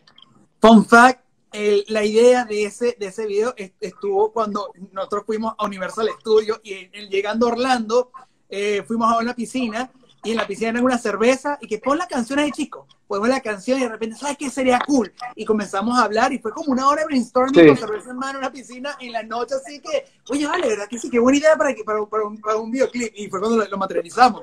Totalmente. Es más, cuento de un minuto rápido. Estábamos en. Eh, yo voy a Miami por pura casualidad y, y Nuno me dice: Estoy, muñeco, estoy saliendo de un rodaje. Por supuesto, las horas de Nuno son y que 11 de la noche, ¿no? Te busco. Yo que sí, búscame y vemos qué hacemos, comemos, ¿no? Me busca y me dice, están estrenando Aladdin en 3D, en IMAX no sé dónde. Yo que vamos. Y llegamos a un cine a las 11 de la noche, vimos una película hasta la 1 de la mañana, Aladdin. Dice, vamos a comer sushi. Sí, vamos a comer. Y me llega un lugar, yo, a mí, yo odio pedir comida, o sea, las, los menús, no me gusta verlos y uno dice, voy a pedir para los dos, vamos a comer y hablemos creativamente. terminamos de comer a las 2 de la mañana y a las 2 el niño dice, ¿y si nos vamos para Disney, para Orlando mañana? Universal Studios. Y yo dije, bueno, vale, me quedo, ¿qué? Me quedo en tu casa. Me dice, sí, quédate en tu casa y nos vamos de madrugada. Y digo, no, no, es de madrugada. Ya sola, ya es la madrugada, exacto. Pero no, pero digo a las 5 de la madrugada. Yo digo, ¿qué? Vamos y dormimos una hora y nos vamos a un parque. Sí. Llegamos a la casa de Nuno y me acosté en el sofá, me quedé dormido y literal Nuno estaba a las 5 de la mañana con un morralito. Muñeco, estoy listo, vámonos, ¿sabes? Era verdad.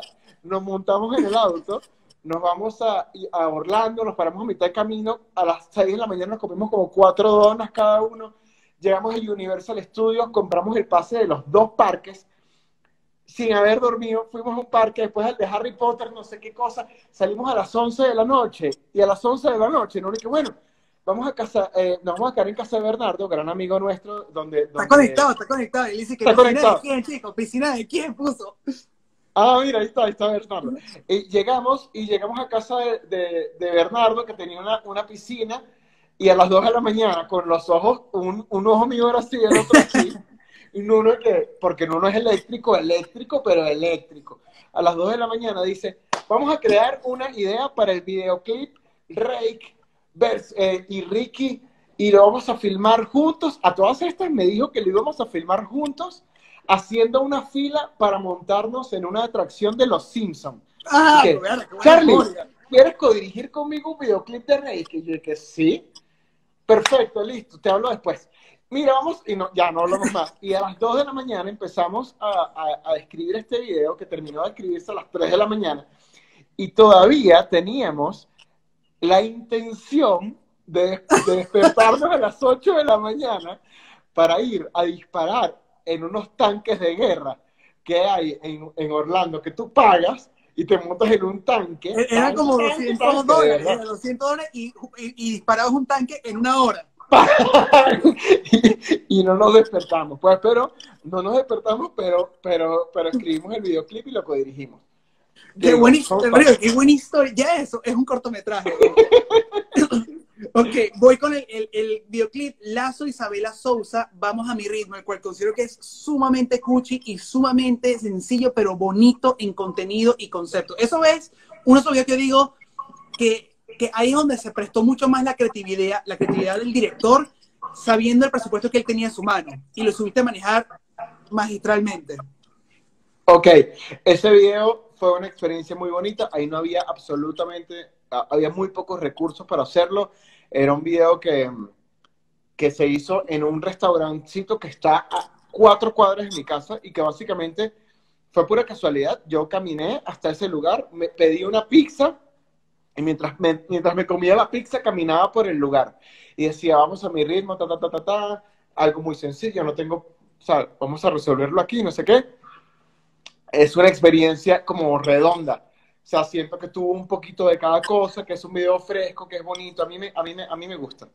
No sé. No, no, está súper. Además que a mí me parece que fue muy astuto de tu parte cómo manejar el tema del ritmo con el tiempo, asociarlo al hecho de cómo se está haciendo un flirting de dos personas en un restaurante, dos extraños, donde ambos pidieron una pizza y el tiempo de la pizza es como el mismo tiempo que están ellos dos con las miradas y como una puede estar cantando 24 cuadros, pero todo su entorno se está moviendo demasiado rápido.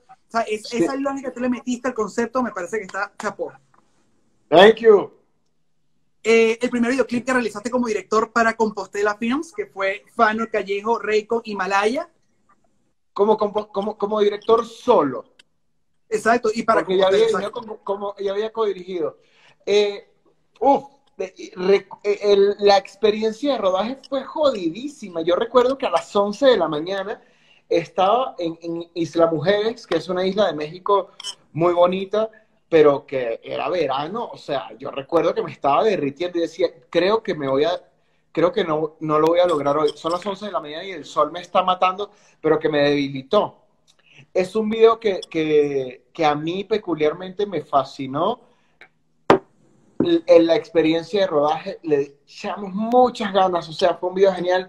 Luego hubo unas decisiones editoriales como que con las que no conecté tanto, pero, pero podía entender las motivaciones y como que bueno, e, estuvo bastante bien, al final quedó muy lindo, solamente como recuerdo que el rodaje fue pesadísimo, pero, pero por el clima.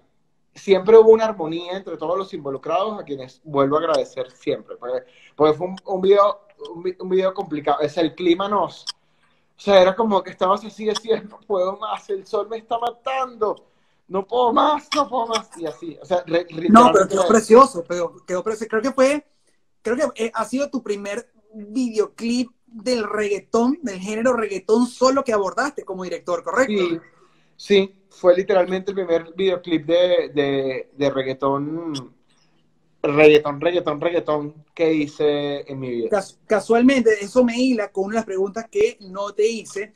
Y dice, ¿sientes que los videos urbanos están perdiendo su esencia ya que hasta cierto punto son repetitivos? En tu experiencia.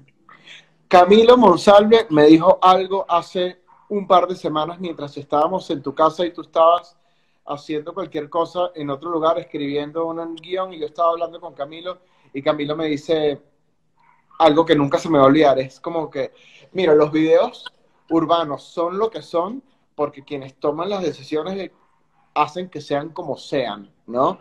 Y eso no quiere decir que estén mal o que estén bien, sino que, que existe, eh, existen como ciertas estructuras preescritas que parece que te obligaran a ir por ese camino, pero realmente, o sea, y esto me lo dijo Camilo, pero tú tomas la decisión de hacer el video urbano como a ti te dé la gana.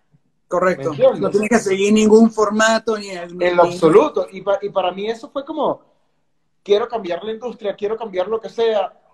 No es que lo voy a hacer de una forma radical, pero es que puedo hacer feliz haciendo lo que a mí me llama la atención, respetando al género y aportándole algo distinto sin que lo otro, sin, claro. sin infravalorar lo otro, sino somos más haciendo cosas muy distintas. Entonces, no encasillamos al género.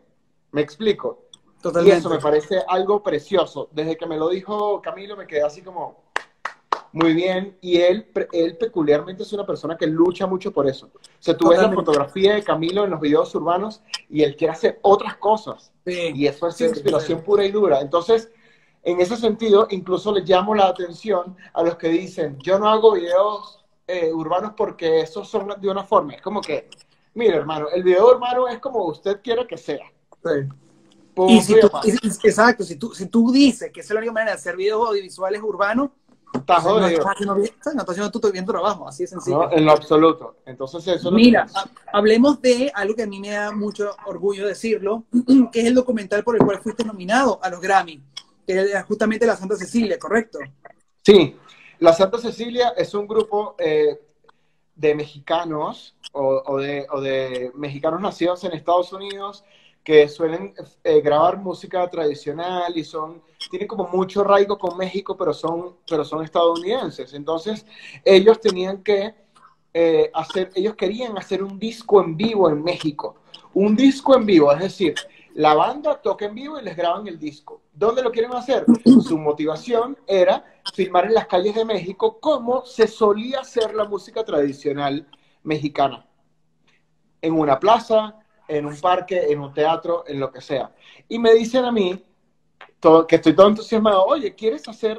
No, oye, este grupo, y esto es muy importante, oye, este grupo va a, va a hacer esto. Necesitan que alguien vaya y los grabe. Te podemos dar una cámara y tú vas y los grabas. Y yo al principio fue como, ay, ¿cómo, cómo algo tan importante eh, o tan cool o con tanta madera voy a ir yo nada más a grabarlo? Yo había grabado con muchas pro- con, con una productora Claro. que me llamó y habíamos hecho decenas de proyectos y fue como, chicos, yo creo que aquí hay material muy bueno para desarrollar un documental. Permítanme grabar un documental. Permítanmelo, por favor. Yo no cobro nada. Yo solamente quiero que ustedes me den los equipos que me permitan crear. Sin ningún tipo de, de- de objetivo específico. Jamás me pasó por, pero te lo juro que no me pasó por la mente una nominación ni loco. De hecho, la nominación llegó casi un año y ocho meses después Mm, Qué brutal. llegó. O sea, yo no un año y ocho meses después de que yo lo grabé, o sea, dos años. Porque los postularon fueron ellos, ni siquiera tú ni siquiera Claro, sabías yo no supe que eso, yo ni siquiera supe que eso estaba postulado a nada. O sea, yo, a mí un día me dijeron, estás nominado. Pero lo que le quiero decir con esto a todo el mundo es que yo, yo logré hacer este documental, logré una nominación básicamente porque alguien me dio una oportunidad. Entonces, es muy importante levantar la mano y pedir la oportunidad. Y también es muy probable que mucha gente no te dé la oportunidad. Y tienes que entender que si no te da alguien la oportunidad, probablemente la siguiente persona te la dé, o la siguiente, o la siguiente, pero no pida, no dejes de pedir una oportunidad e intentarlo. Y que alguien no te la dé no lo hace malo, simplemente no estás en su mood, no estás dentro de su rango de decisiones. A mí, eh, la productora acá me dio la oportunidad, la Santa Cecilia me dio la oportunidad, Sebastián Cris me dijo, vale, sin yo saber quiénes eran ellos, básicamente, y, le dimos con todo, con todo para adelante y funcionó.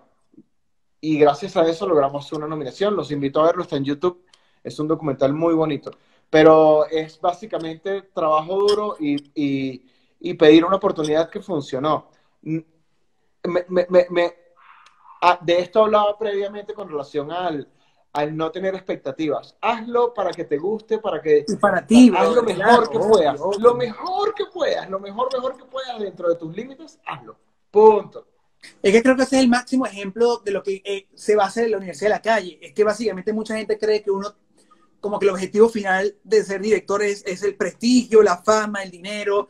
Y es válido para todas las personas que tengan eso como en su meta es, perfectamente válido. Cada quien tiene su, su, norte específico de qué quiere alcanzar como director o como cualquier área eh, laboral. Eh, si es la parte de remuneración lo que está buscando, es también válido conseguirlo y buscarlo. No digo que no. Este, a todos mis colegas que quieren y gustan y esa es su, su, su motivación para, para seguir trabajando, también se los congratulo. Pero creo que lo bonito de todo esto, a las personas que están arrancando, que no tienen, no tienen ni idea cómo, cómo empezar, o que tienen eso, siempre esos miedos de decir, pero yo no tengo la plata, no tengo las conexiones, no tengo el lobby, no tengo los equipos, no tengo el budget para poder eh, producir. Y todo parte de la iniciativa personal, de esas ganas de quizás hacer algo que, que primero que nada es para ti y exclusivamente para ti. Así como tú optaste eh, automáticamente por decirle, está bien, yo puedo cumplir mi tarea, yo puedo ir a rodar a esta gente como una obligación, como un, un video más de alguien cantando en las calles de México, como los 1500 que hay. Pero tú quisiste llevar ese concepto mucho más allá, sin nada expectativa, sino porque pensaste en tu cabeza, te gustaría hacerlo. Primero que nada, te llamó la atención para ti. Y sin querer, queriendo, iniciaste un, un, una odisea de un documental que no solamente fue postulado, fue visto por una mesa de especialistas en videos audiovisuales y automáticamente fuiste seleccionado en un, en, en un grupo muy corto de, de, de, miles de opciones que pudo haber sido y alguien vio en ti ese potencial eh, como director de un documental para ser nominado como mejor pieza larga de, los, de, la, de las miles o, de, las, de, las, centenas que hubo de, postulados en este año en Latinoamérica. Y creo que eso es, es un gran ejemplo para personas que dicen algunas veces que se cuestionan diciendo que las oportunidades no están para todo el mundo, que, que eh, hay que ser eh, privilegiado para poder tener la oportunidad de tener esta, esta función y esta labor que tenemos tú y yo, y no lo es. Es sencillamente tener las mm. ganas de buscarlo, ¿no? Porque tú lo buscaste. Y eso es importante, porque hay gente que cree que va a llegar y que, sí, buenas, ah, la oportunidad, quieres hacer un video con Alexa y esta plata y, vas a triunfar, y no la hay, bro. Y, realmente uno arranca cuando no tiene nada, y uno arranca con solamente las ganas de querer hacer una pieza visual sin saber lo que te va a traer ella al realizarlo, ¿no? Totalmente, totalmente. Y, creo que eh, si bien uno siempre tiene que buscar la oportunidad, yo hago un llamado, hago un llamado a, a, dar oportunidades también. O sea, en la medida en la que tengas la oportunidad de dar oportunidades, créeme que estamos en este mundo para ayudarnos los unos a los otros y cada quien merece tener una oportunidad. Hay muchas, y lo que, lo que decía inicialmente, si no la tienes en un momento, pues la tendrás más adelante. Hay gente que se desanima porque nadie, pero sabes la cantidad de directores, no estás metido ahí, a los que yo le escribí, porque yo nunca había visto un set, o sea, yo no sabía cómo era una grabación. Yo recuerdo que les escribía por Instagram, por Instagram o por Twitter, en ese momento no había Instagram, por Twitter, eh, hola, solo déjame ir a ver en el set. Yo no recibí respuestas, ¿me entiendes? Y no pasa nada, probablemente si tú estás en un set muy controlado con un artista muy grande y alguien te escribe eso, tú dices, no puedo responder, porque es que yo no puedo llevar a alguien acá porque tengo una responsabilidad distinta, no es tan sencillo. Pero lo, lo que quiero decir es que cuando tengas la oportunidad de dar oportunidades, las das, y cuando tengas la oportunidad de, de pedir oportunidades, las pides y cuando tengas la oportunidad de aprovechar las oportunidades que te dieron, pues aprovechalas al máximo. Punto. Increíble.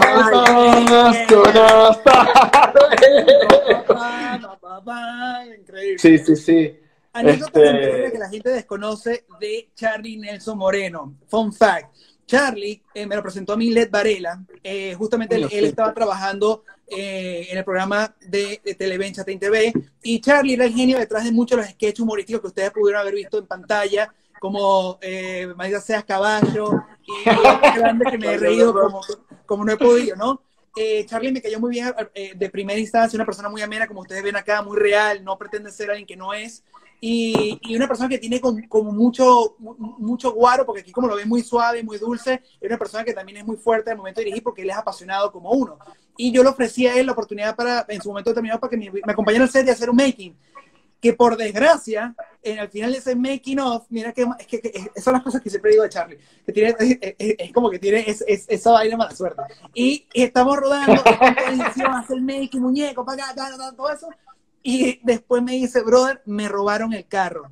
O sea, nos rob, o sea, le robaron el carro de Charlie en el estacionamiento donde todo el mundo paró y lo robaron a él. Y cuando eso pudo ser presentado como una oportunidad para sencillamente echarse a morir, y, y, y llorarla y, decir, basta, no vuelvo a hacer esto más nunca. Yo admiré mucho la iniciativa que dijo Charlie, como que, mira, tocó, ya está, ahora tengo que ver cómo puedo sobresalir este problema. Y, sin ánimos de jalarte bola porque estás aquí presente en este, en este live, eh, admiré mucho tu tenacidad de que eso no te, no te chicopaló, sino más bien sacaste esa, esa iniciativa para trabajar aún más fuerte y poder evidentemente solventar eh, a, a, nivel económico esta situación que, que bueno, te, te, te, jodió la vida. Este, y, y, te admiro mucho por eso, Charlie, porque como, como amigo y como, como profesional, esto es un simple ejemplo de los de ejemplos que te puedo mencionar acá, este, desde el de Rusia, desde el de bueno, tantas cosas que tú has vivido en tu medio y tú siempre tienes una sonrisa por delante, siempre tienes una fuerza, voluntad incomparable, nadie tiene un corazón tan noble como el tuyo y eres una persona que admiro lo mucho que ha vivido y, y, el ánimo con el que tú siempre asumes cada proyecto, independientemente la remuneración económica de por medio, independientemente eh, sí. las desventajas que tienes al momento de arrancar, porque tú siempre logras sacar lo negativo y transformarlo en algo positivo. Y no todo director tiene eso y eso es tu gran fortaleza, de, de que tu espíritu no solamente empuja cualquier proyecto que se ve cuesta arriba y se ve imposible, sino que tú tienes un, un, un espíritu y una, y una, energía tan maravillosa que contagias a tu set y todo el mundo se pone la 10 y la suda contigo. Así que te felicito por eso. Coño, gracias. coño, gracias. Gracias, chicos, gracias, vale. Sí, sí, sí. No, gracias, gracias, de verdad. Lo, lo, y, lo, este, lo mucho. y obviamente, ante, ante este, este, todos estos ejemplos que hemos hablado, logramos llegar un poquito a la, a la corona de este, de, este, de este live. Y son evidentemente los videos que hemos juntos creado para nuestro amigo Andrés Lazo. Entre ellos podemos okay. con Souvenir. Souvenir, ¿por qué para ti es importante y es especial? Souvenir es importante y especial porque, porque pude, eh, porque fue un retiro personal muy bonito que hice entre amigos y filmamos sin ningún tipo de limitación sino con mucho amor, con muchas ganas y todos persiguiendo lo mismo. Lazo era un artista que se estaba básicamente relanzando. Yo era una persona que básicamente en ese momento quería filmar algo que me, que me diera gusto, porque es, es difícil film, filmar, que alguien te confíe una filmación, un presupuesto. O sea, hay muchas cosas, puede ser muy bueno, pero hay, hay, otras cosas de por medio. Eh, para Nuno, como uno de mis mejores amigos, eh, era un momento muy peculiar de su vida en el cual nos reencontrábamos y queríamos simplemente ser nosotros mismos. Entonces, la experiencia de rodaje dice muchísimo. Yo fui muy feliz filmando ese videoclip. Era la primera vez que filmábamos juntos, aparte, en cine. O sea, con película que tuvimos que claro. revelar. Y es, es una dinámica muy distinta, mientras en una cámara lo que tú quieras, grabas algo mil La veces. cantidad de tomas que quieras. No, acá es, ensayemos, busquemos, encontremos cosas, y más en un video tan espontáneo como eso. Cuando tú haces Además un que estamos perdidos en la mitad de la nada en Veracruz. Es decir, si nos acaba la película, no hay más. O No hay no nada. hay vuelta atrás, claro. Sí, sí, sí, sí, sí, sí, sí. Entonces, es un video muy especial en todos los sentidos. Man, hicimos un road trip juntos entre amigos. Nunca faltó la cerveza en el set. Nadie nunca estuvo borracho porque siempre era como que el plan drink suave, pero filmamos, pero nos compartimos la cámara, pero esta parte la hago yo, pero ¿sabes qué? Paremos media hora y vámonos al mar. Eso no sucede regularmente. Nos metíamos al mar, salíamos, filmamos un rato más. Entonces, en ese sentido es un video muy especial, muy especial y, y no, no lo voy a olvidar. Y yo creo, yo creo que no tenía un viaje tan especial entre amigos en años, en años, en, de- en décadas probablemente. O sea, por lo menos cuando tenía 17 años creo que tuve un viaje importante con unos amigos y ya, pero amigos ahorita, conocí el lazo, casi nos matamos por el camino. O sea, es como, es un video que, que, que abrazo mucho, honestamente. Muy bien. Después de eso pasa el tiempo, nos va muy bien, creamos una, una energía muy bonita y dijimos, hay que repetirla. Y hicimos subtítulos, que es Lazo con Dana Paola. Subtítulos es, es un video bastante especial. Dana Paola, para ese momento, eh, estaba saliendo de la, de la segunda temporada de Élite apenas, o sea, eh, era, era, era bastante conocida, pero probablemente no formaba parte de, de- de esas personas que están muy cerca. Yo no la conocía. Eh, es un video que, entre una y otra cosa, me dio la oportunidad de seguir trabajando con Dana Paola. Nuno, tú eres una persona que, cuya experiencia es infinita. O sea, yo, yo a veces digo, Nuno tiene más videos de Osuna que yo en toda mi carrera de todos los videos. Pero, pero- pero es verdad. O sea, imagínate la cantidad, y son horas de vuelo, lo digo con mucha admiración. Entonces ella dice, quiero trabajar con, con, con Charlie, y al principio decía, creo que se confundió, probablemente es con uno que quiere cambiar.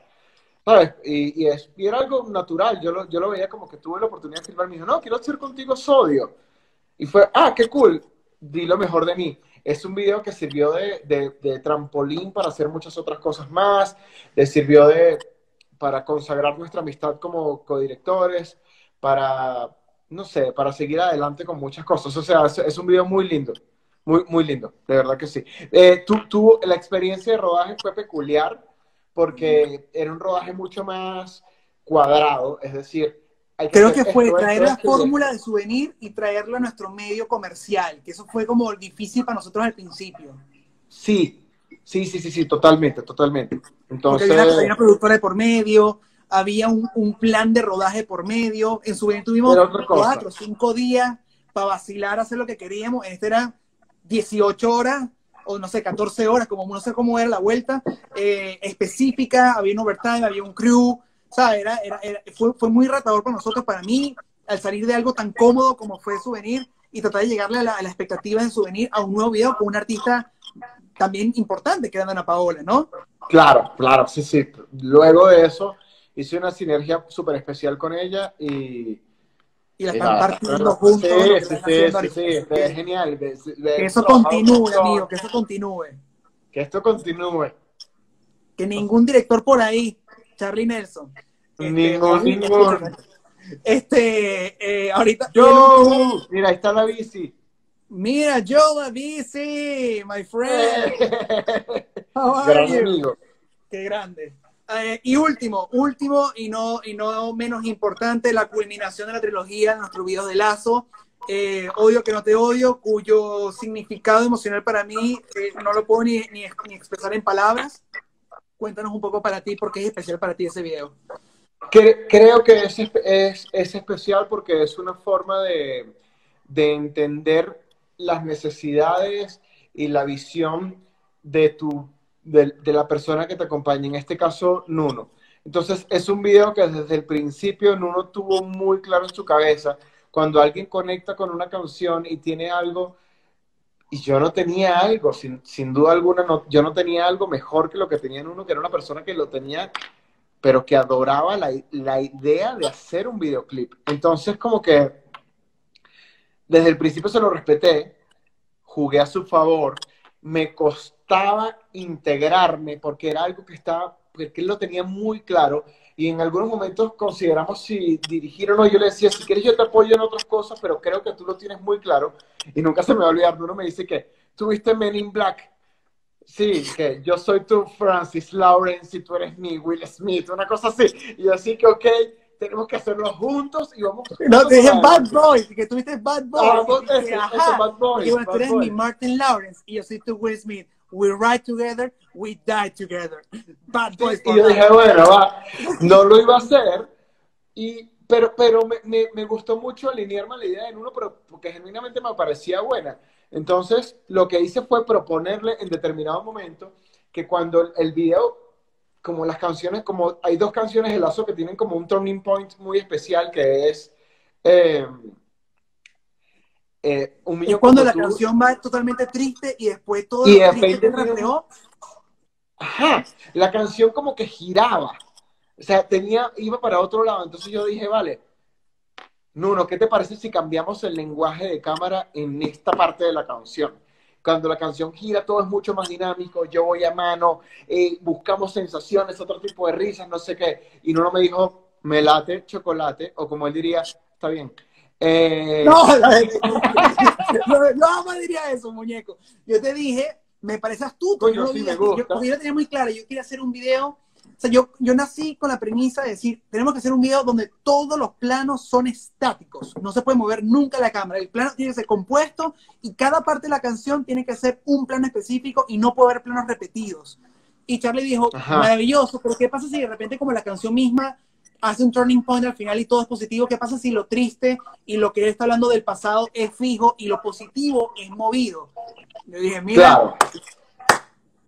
Entonces, eso, eso es codirección, que, que los dos cabezas lleguen a un punto y que se respeten en, en la medida de lo posible. Eh, Nuno llevó la, la batuta del videoclip y yo lo apoyé y Nuno me apoyó en la parte que yo quería hacer para darle un girito y nada, al final es un gran video que muy peculiar y es muy, es, lo, más, lo más bonito es que no es un video de Nuno, ni es un video de Charlie, es un video de Nuno y Charlie. totalmente. Muy bien. Es verdad. Bueno, ya para culminar, Príncipe, una de las preguntas que me hicieron el día de hoy es si te ves haciendo siempre videoclips o quieres hacer algo más. No, quiero hacer películas. Me muero por hacer películas. Me muero por seguir haciendo documentales, aunque sea una vez al año. Hice, document- hice un documental el año pasado y lo terminé de filmar en, en febrero. La cantidad de material que tengo es ridícula. Son como 60 terabytes de material. O sea, es una locura. No lo he terminado. No puedo decir mucho de qué va porque es secreto, pero, pero me encanta. Eh, pero sin duda alguna hacer cine es parte de mis sueños. Así que lo seguiré persiguiendo sin prisa, pero sin pausa. Muy bien, muy bien.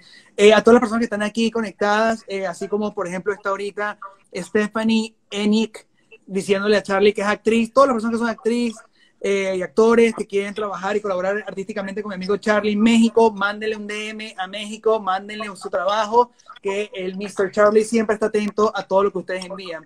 Charlie, para culminar, cuéntanos un poco de tres consejos que les puedes dar a toda persona que está arrancando este medio visual, que tú se lo dirías al Charlie de hace 15 años atrás cuando arrancó y le hubiera gustado recibir estas palabras de ti hoy.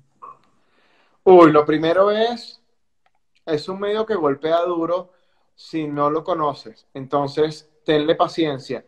La, la experiencia en la cual yo me siento aún un, un rookie, o sea, estoy empezando porque no son tantos años, eh, la, la experiencia te va, te va haciendo un poco más, te va haciendo callo y te va haciendo respetar y querer el oficio, pero suele ser muy duro, es muy fácil. Mira, yo estudié con 20 personas en un salón de clases y de las 20 probablemente 4 seguimos haciendo lo que nos gusta.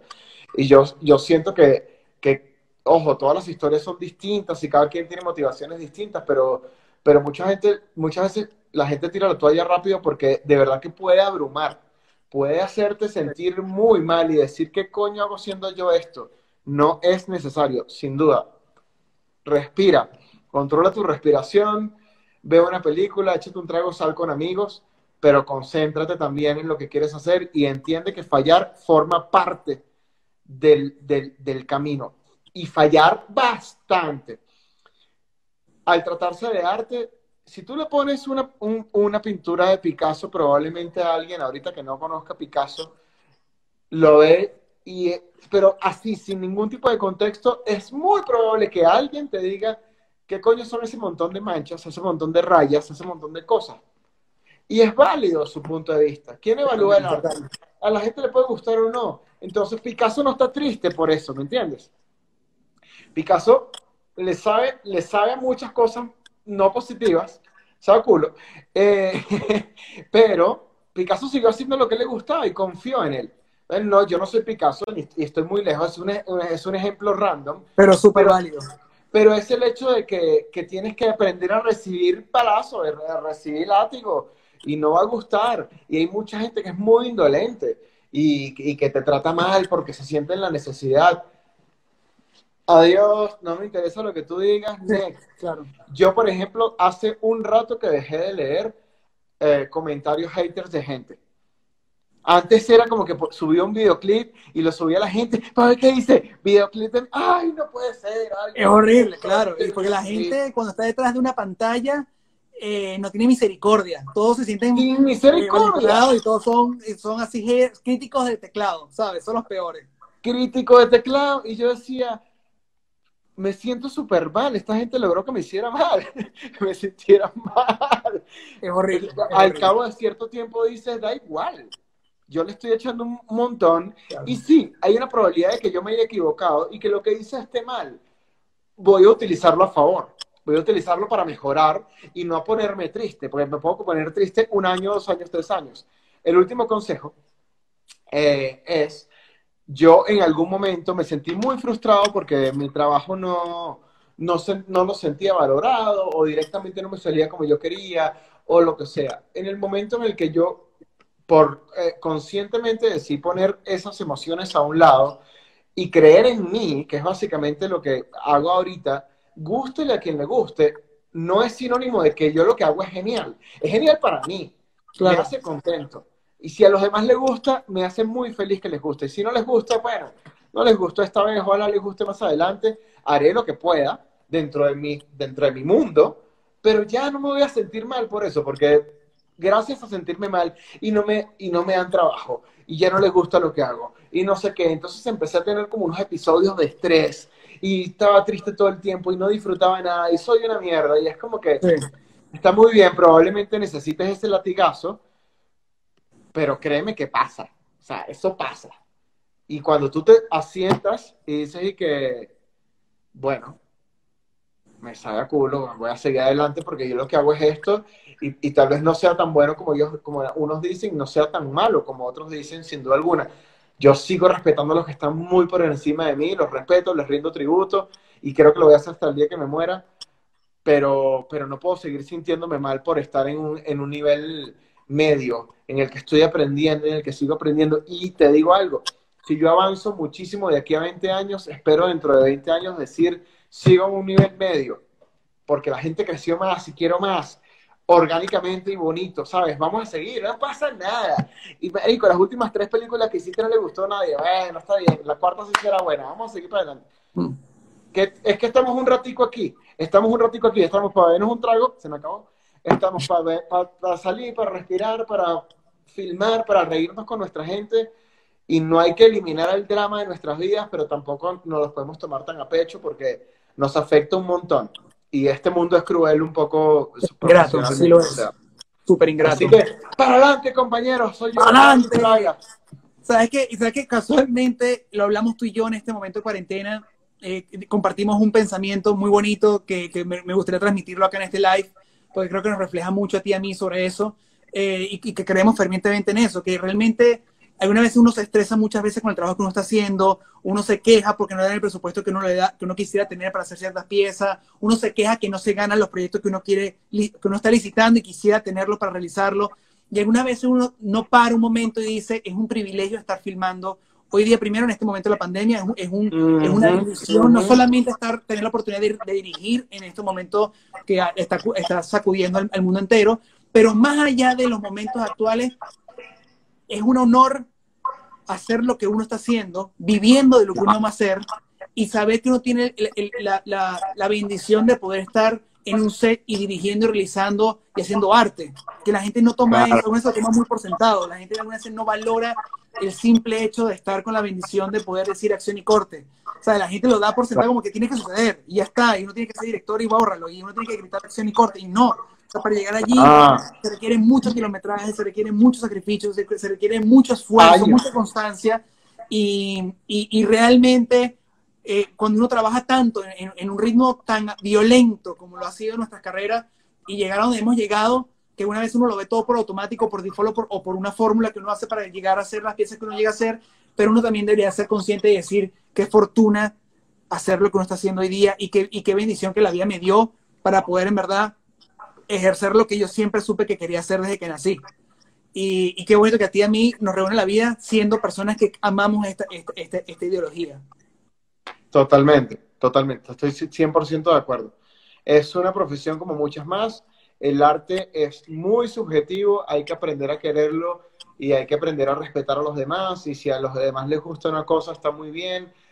¿Quién eres tú para, para o sea, no es un edificio que tú lo evalúas en plan de las bases y si están fuertes y si no se cae en un terremoto, es arte.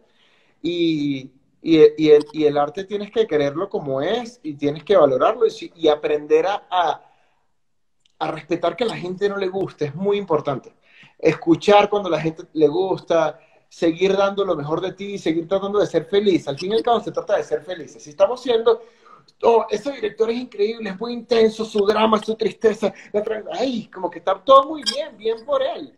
En mi caso me quiero divertir un montón y quiero hacer lo más posible, tener sensibilidad para ciertas cosas, tocar ciertos temas eh, que nos gustan. La homosexualidad la he tocado un montón de veces. Eh, el tema... Violencia, la violencia contra la mujer. La, violencia, la violencia de género la, he tocado un montón de veces. Eh, la violencia de pareja, desde cualquier punto la he tocado mil veces, he tocado temas sensibles. La felicidad también, la locura, el idilio, lo tocamos, lo, lo exploramos y es muy, es muy bonito al final. Está chévere, está chévere. Y, y, Camilo Monsalve una vez dijo que me muy increíble, sí, sí, sí, ya de por sí es una bendición que estamos haciendo lo que vamos a hacer, ¿por qué tomarlo mal? Para eso sonríe. ¿Para, qué vas para un set sufriendo? Vas para un set para divertirte. Esa es la finalidad de nuestro trabajo. Totalmente. Vas a un lugar a divertirte. Entonces, sencillamente hay que siempre asumirlo de esa manera.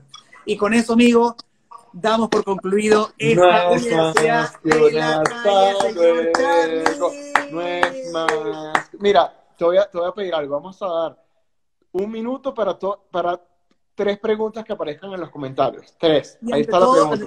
no, no, ¿me puedes responder? Saluda a tu hermana porque tu hermana te va a matar si no la, si no la, si no la saludas, porque te ha estado diciendo, ah, Charlie, di que me quieres y tal. Ariana, Ariana, Ariana, Ariana es mi hermana. Te amo.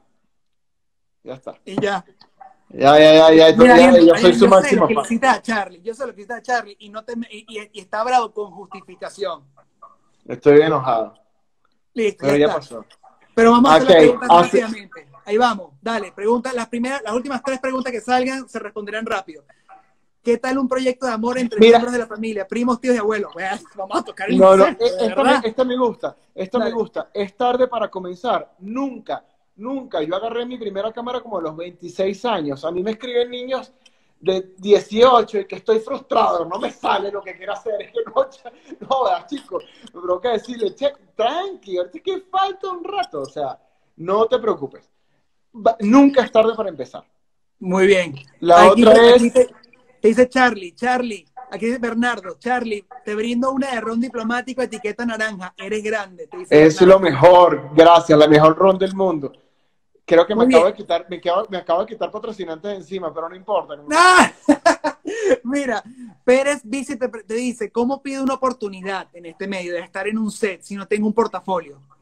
Pero es, eh, bueno, depende de tu cargo, sin duda alguna. Eh, creo que pedir una oportunidad también es sinónimo de, de, ser consciente de qué tipo de oportunidad estás pidiendo. No le puedes pedir a Universal Studios que te dé 100 millones de dólares para hacer una película si nunca has hecho absolutamente nada. Probablemente si nunca has estado en un estudio, puedes pedir una oportunidad para asistir a alguien. Y es válido. Es como ser consciente de lo, de lo que has hecho y después de que seas asistente de algo por un buen rato, vale acotar que yo trabajé en Televen durante casi cinco años y mi trabajo durante tres años, entiéndanse, mil ciento y pico de días, era cargar aguas, botellas de agua para llevarle a una gente que era público de un programa en vivo. Y yo les daba una agüita a cada uno de ellos y los cuidaba para que estuvieran vestiditos bien en el público. ¿Me entiendes? Yo empecé así. Y después la siguiente fui asistente de postproducción de un editor y aprendí a editar.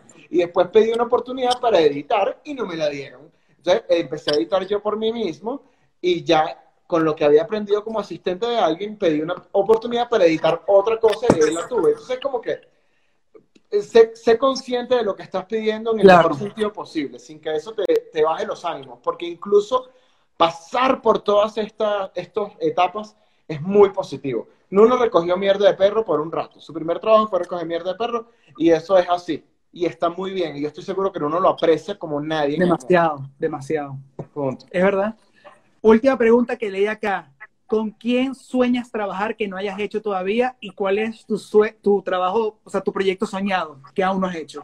Me gusta, de los artistas latinos, me gustaría mucho trabajar con Juanes y Alejandro Sanz respectivamente, o sea, uno o el otro, los dos me parece, y Shakira me parece que es bestial también, pero... Como ey, ey, ey, ey, ey, ey, ey, ey, no me robes el mío, chicas, no me robes el mío. y me gusta, y, y, mexicana me encanta Natalia Lafourcade, me parece que sería un sueño para mí hacer un videoclip a ella, me fascina.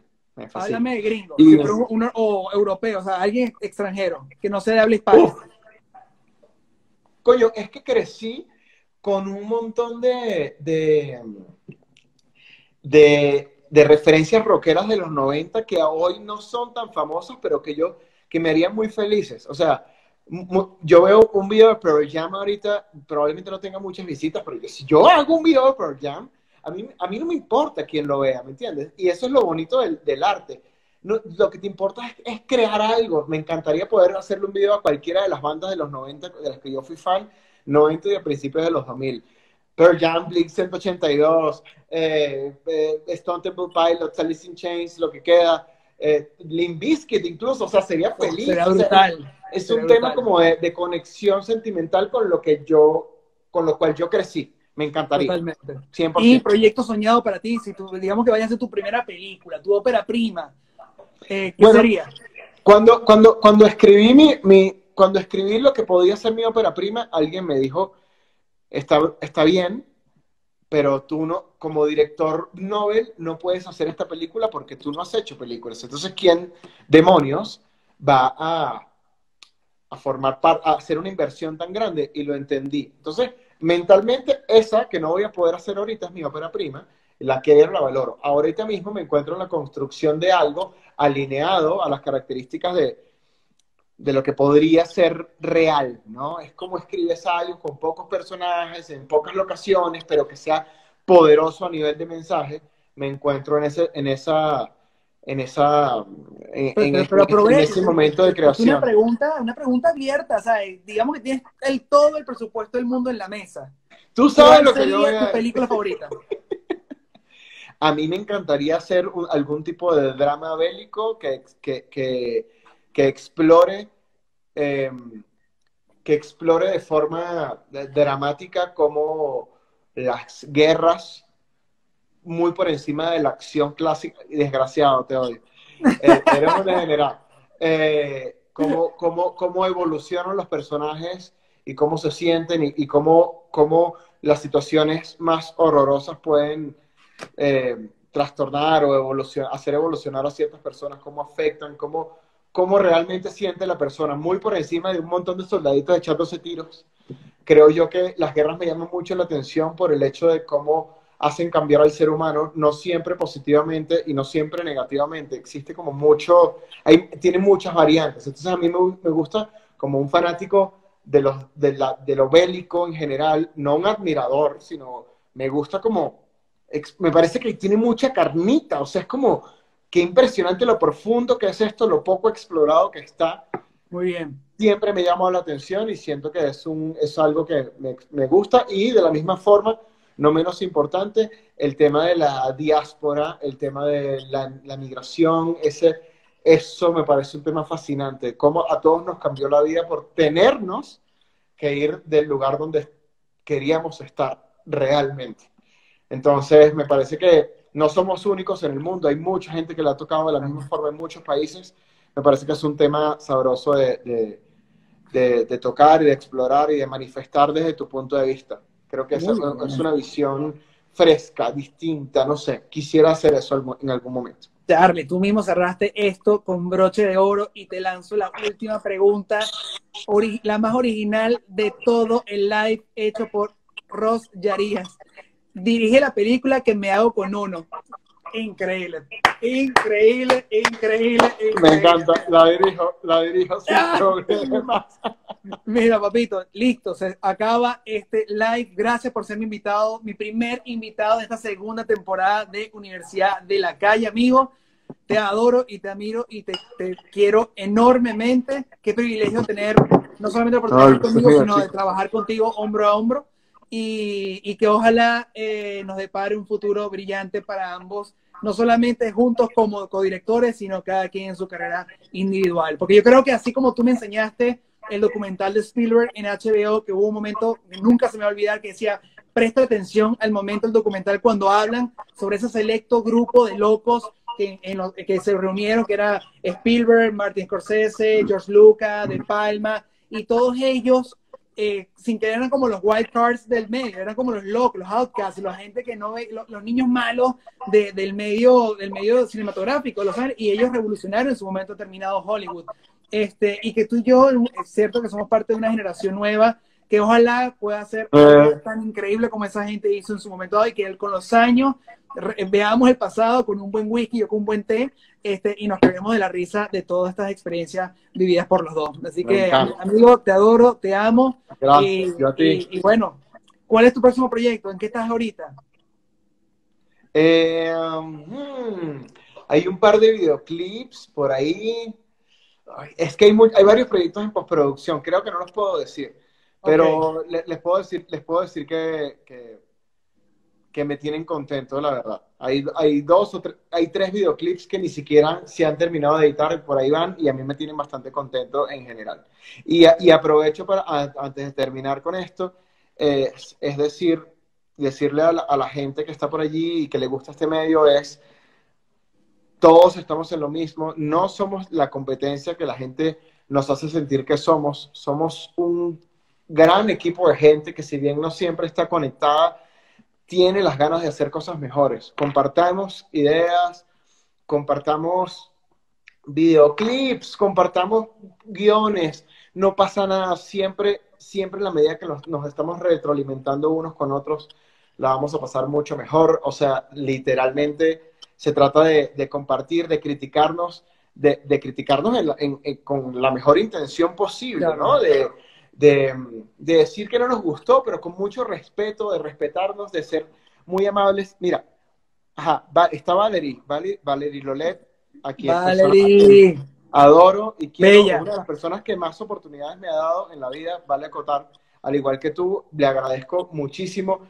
Y, una de las cosas que ella siempre pregona, sin necesidad de, decirlo en todo momento, es algo que, que vive conmigo siempre y es be kind sea, sea amable, porque es que no te cuesta nada y te da muchísimo. Y, y las palabras de Valerie, que está por ahí casualmente, que no debe ni saber que, que yo, que, que, sus palabras forman parte de mi día a día, eh, son, son muy importantes. O sea, sea amable, dale, echa para adelante, no te cuesta nada, vive feliz, no eres competencia de nadie, porque en el arte todos somos mundos distintos. Entonces, yo no compito con uno, no, no compite conmigo, yo no compito con nadie, todos queremos hacer más y más y curtirnos los unos de los otros. Y creo que eso es muy importante, que tú no quieras ser como alguien, quieres ser simplemente mejor. ¿Lo vas a lograr? No lo sé, pero al menos que contigo lo, lo logres es importante o que no lo dejes de intentar. Me, parece que eso es como interesante en la carrera, así que vamos para adelante y nada. Adiós a todos, los quiero mucho. Te amo, Charlie. Dios te bendiga, nos vemos. Chao. Hasta luego. Bueno, chicos, ese fue mi gran amigo Charlie Nelson Moreno. Gracias a todos ustedes por acompañarnos en el, transcurso de Universidad de la Calle del día de hoy, capítulo número 29, capítulo número 1 de la segunda temporada. Este, trataré de mantenerlo, esta dinámica. No creo que lo vaya a hacer diario, muy probablemente va a ser uno por cada semana, así que atentos este lunes anuncio el siguiente capítulo y el siguiente invitado y nos veremos eh, en el mismo canal, no sé si en el mismo día, a la misma hora, pero seguramente nos veremos la siguiente semana. Así que los quiero mucho, gracias por todo su tiempo y su compañía, su cariño, sus preguntas, la buena vibra siempre y, espero que eh, sigan con la, misma, con la misma energía tan positiva y tan bonita que nos han acompañado en estas dos horas. Gracias por esa segunda hora, por cierto, y la paciencia que tuvieron con nosotros para la siguiente semana. Así que cuídense mucho, los quiero bastante, hagan arte, este, y como dice bienvenido, como es, eh, hagan el bien sin mirar a quién. Así que los quiero, cuídense.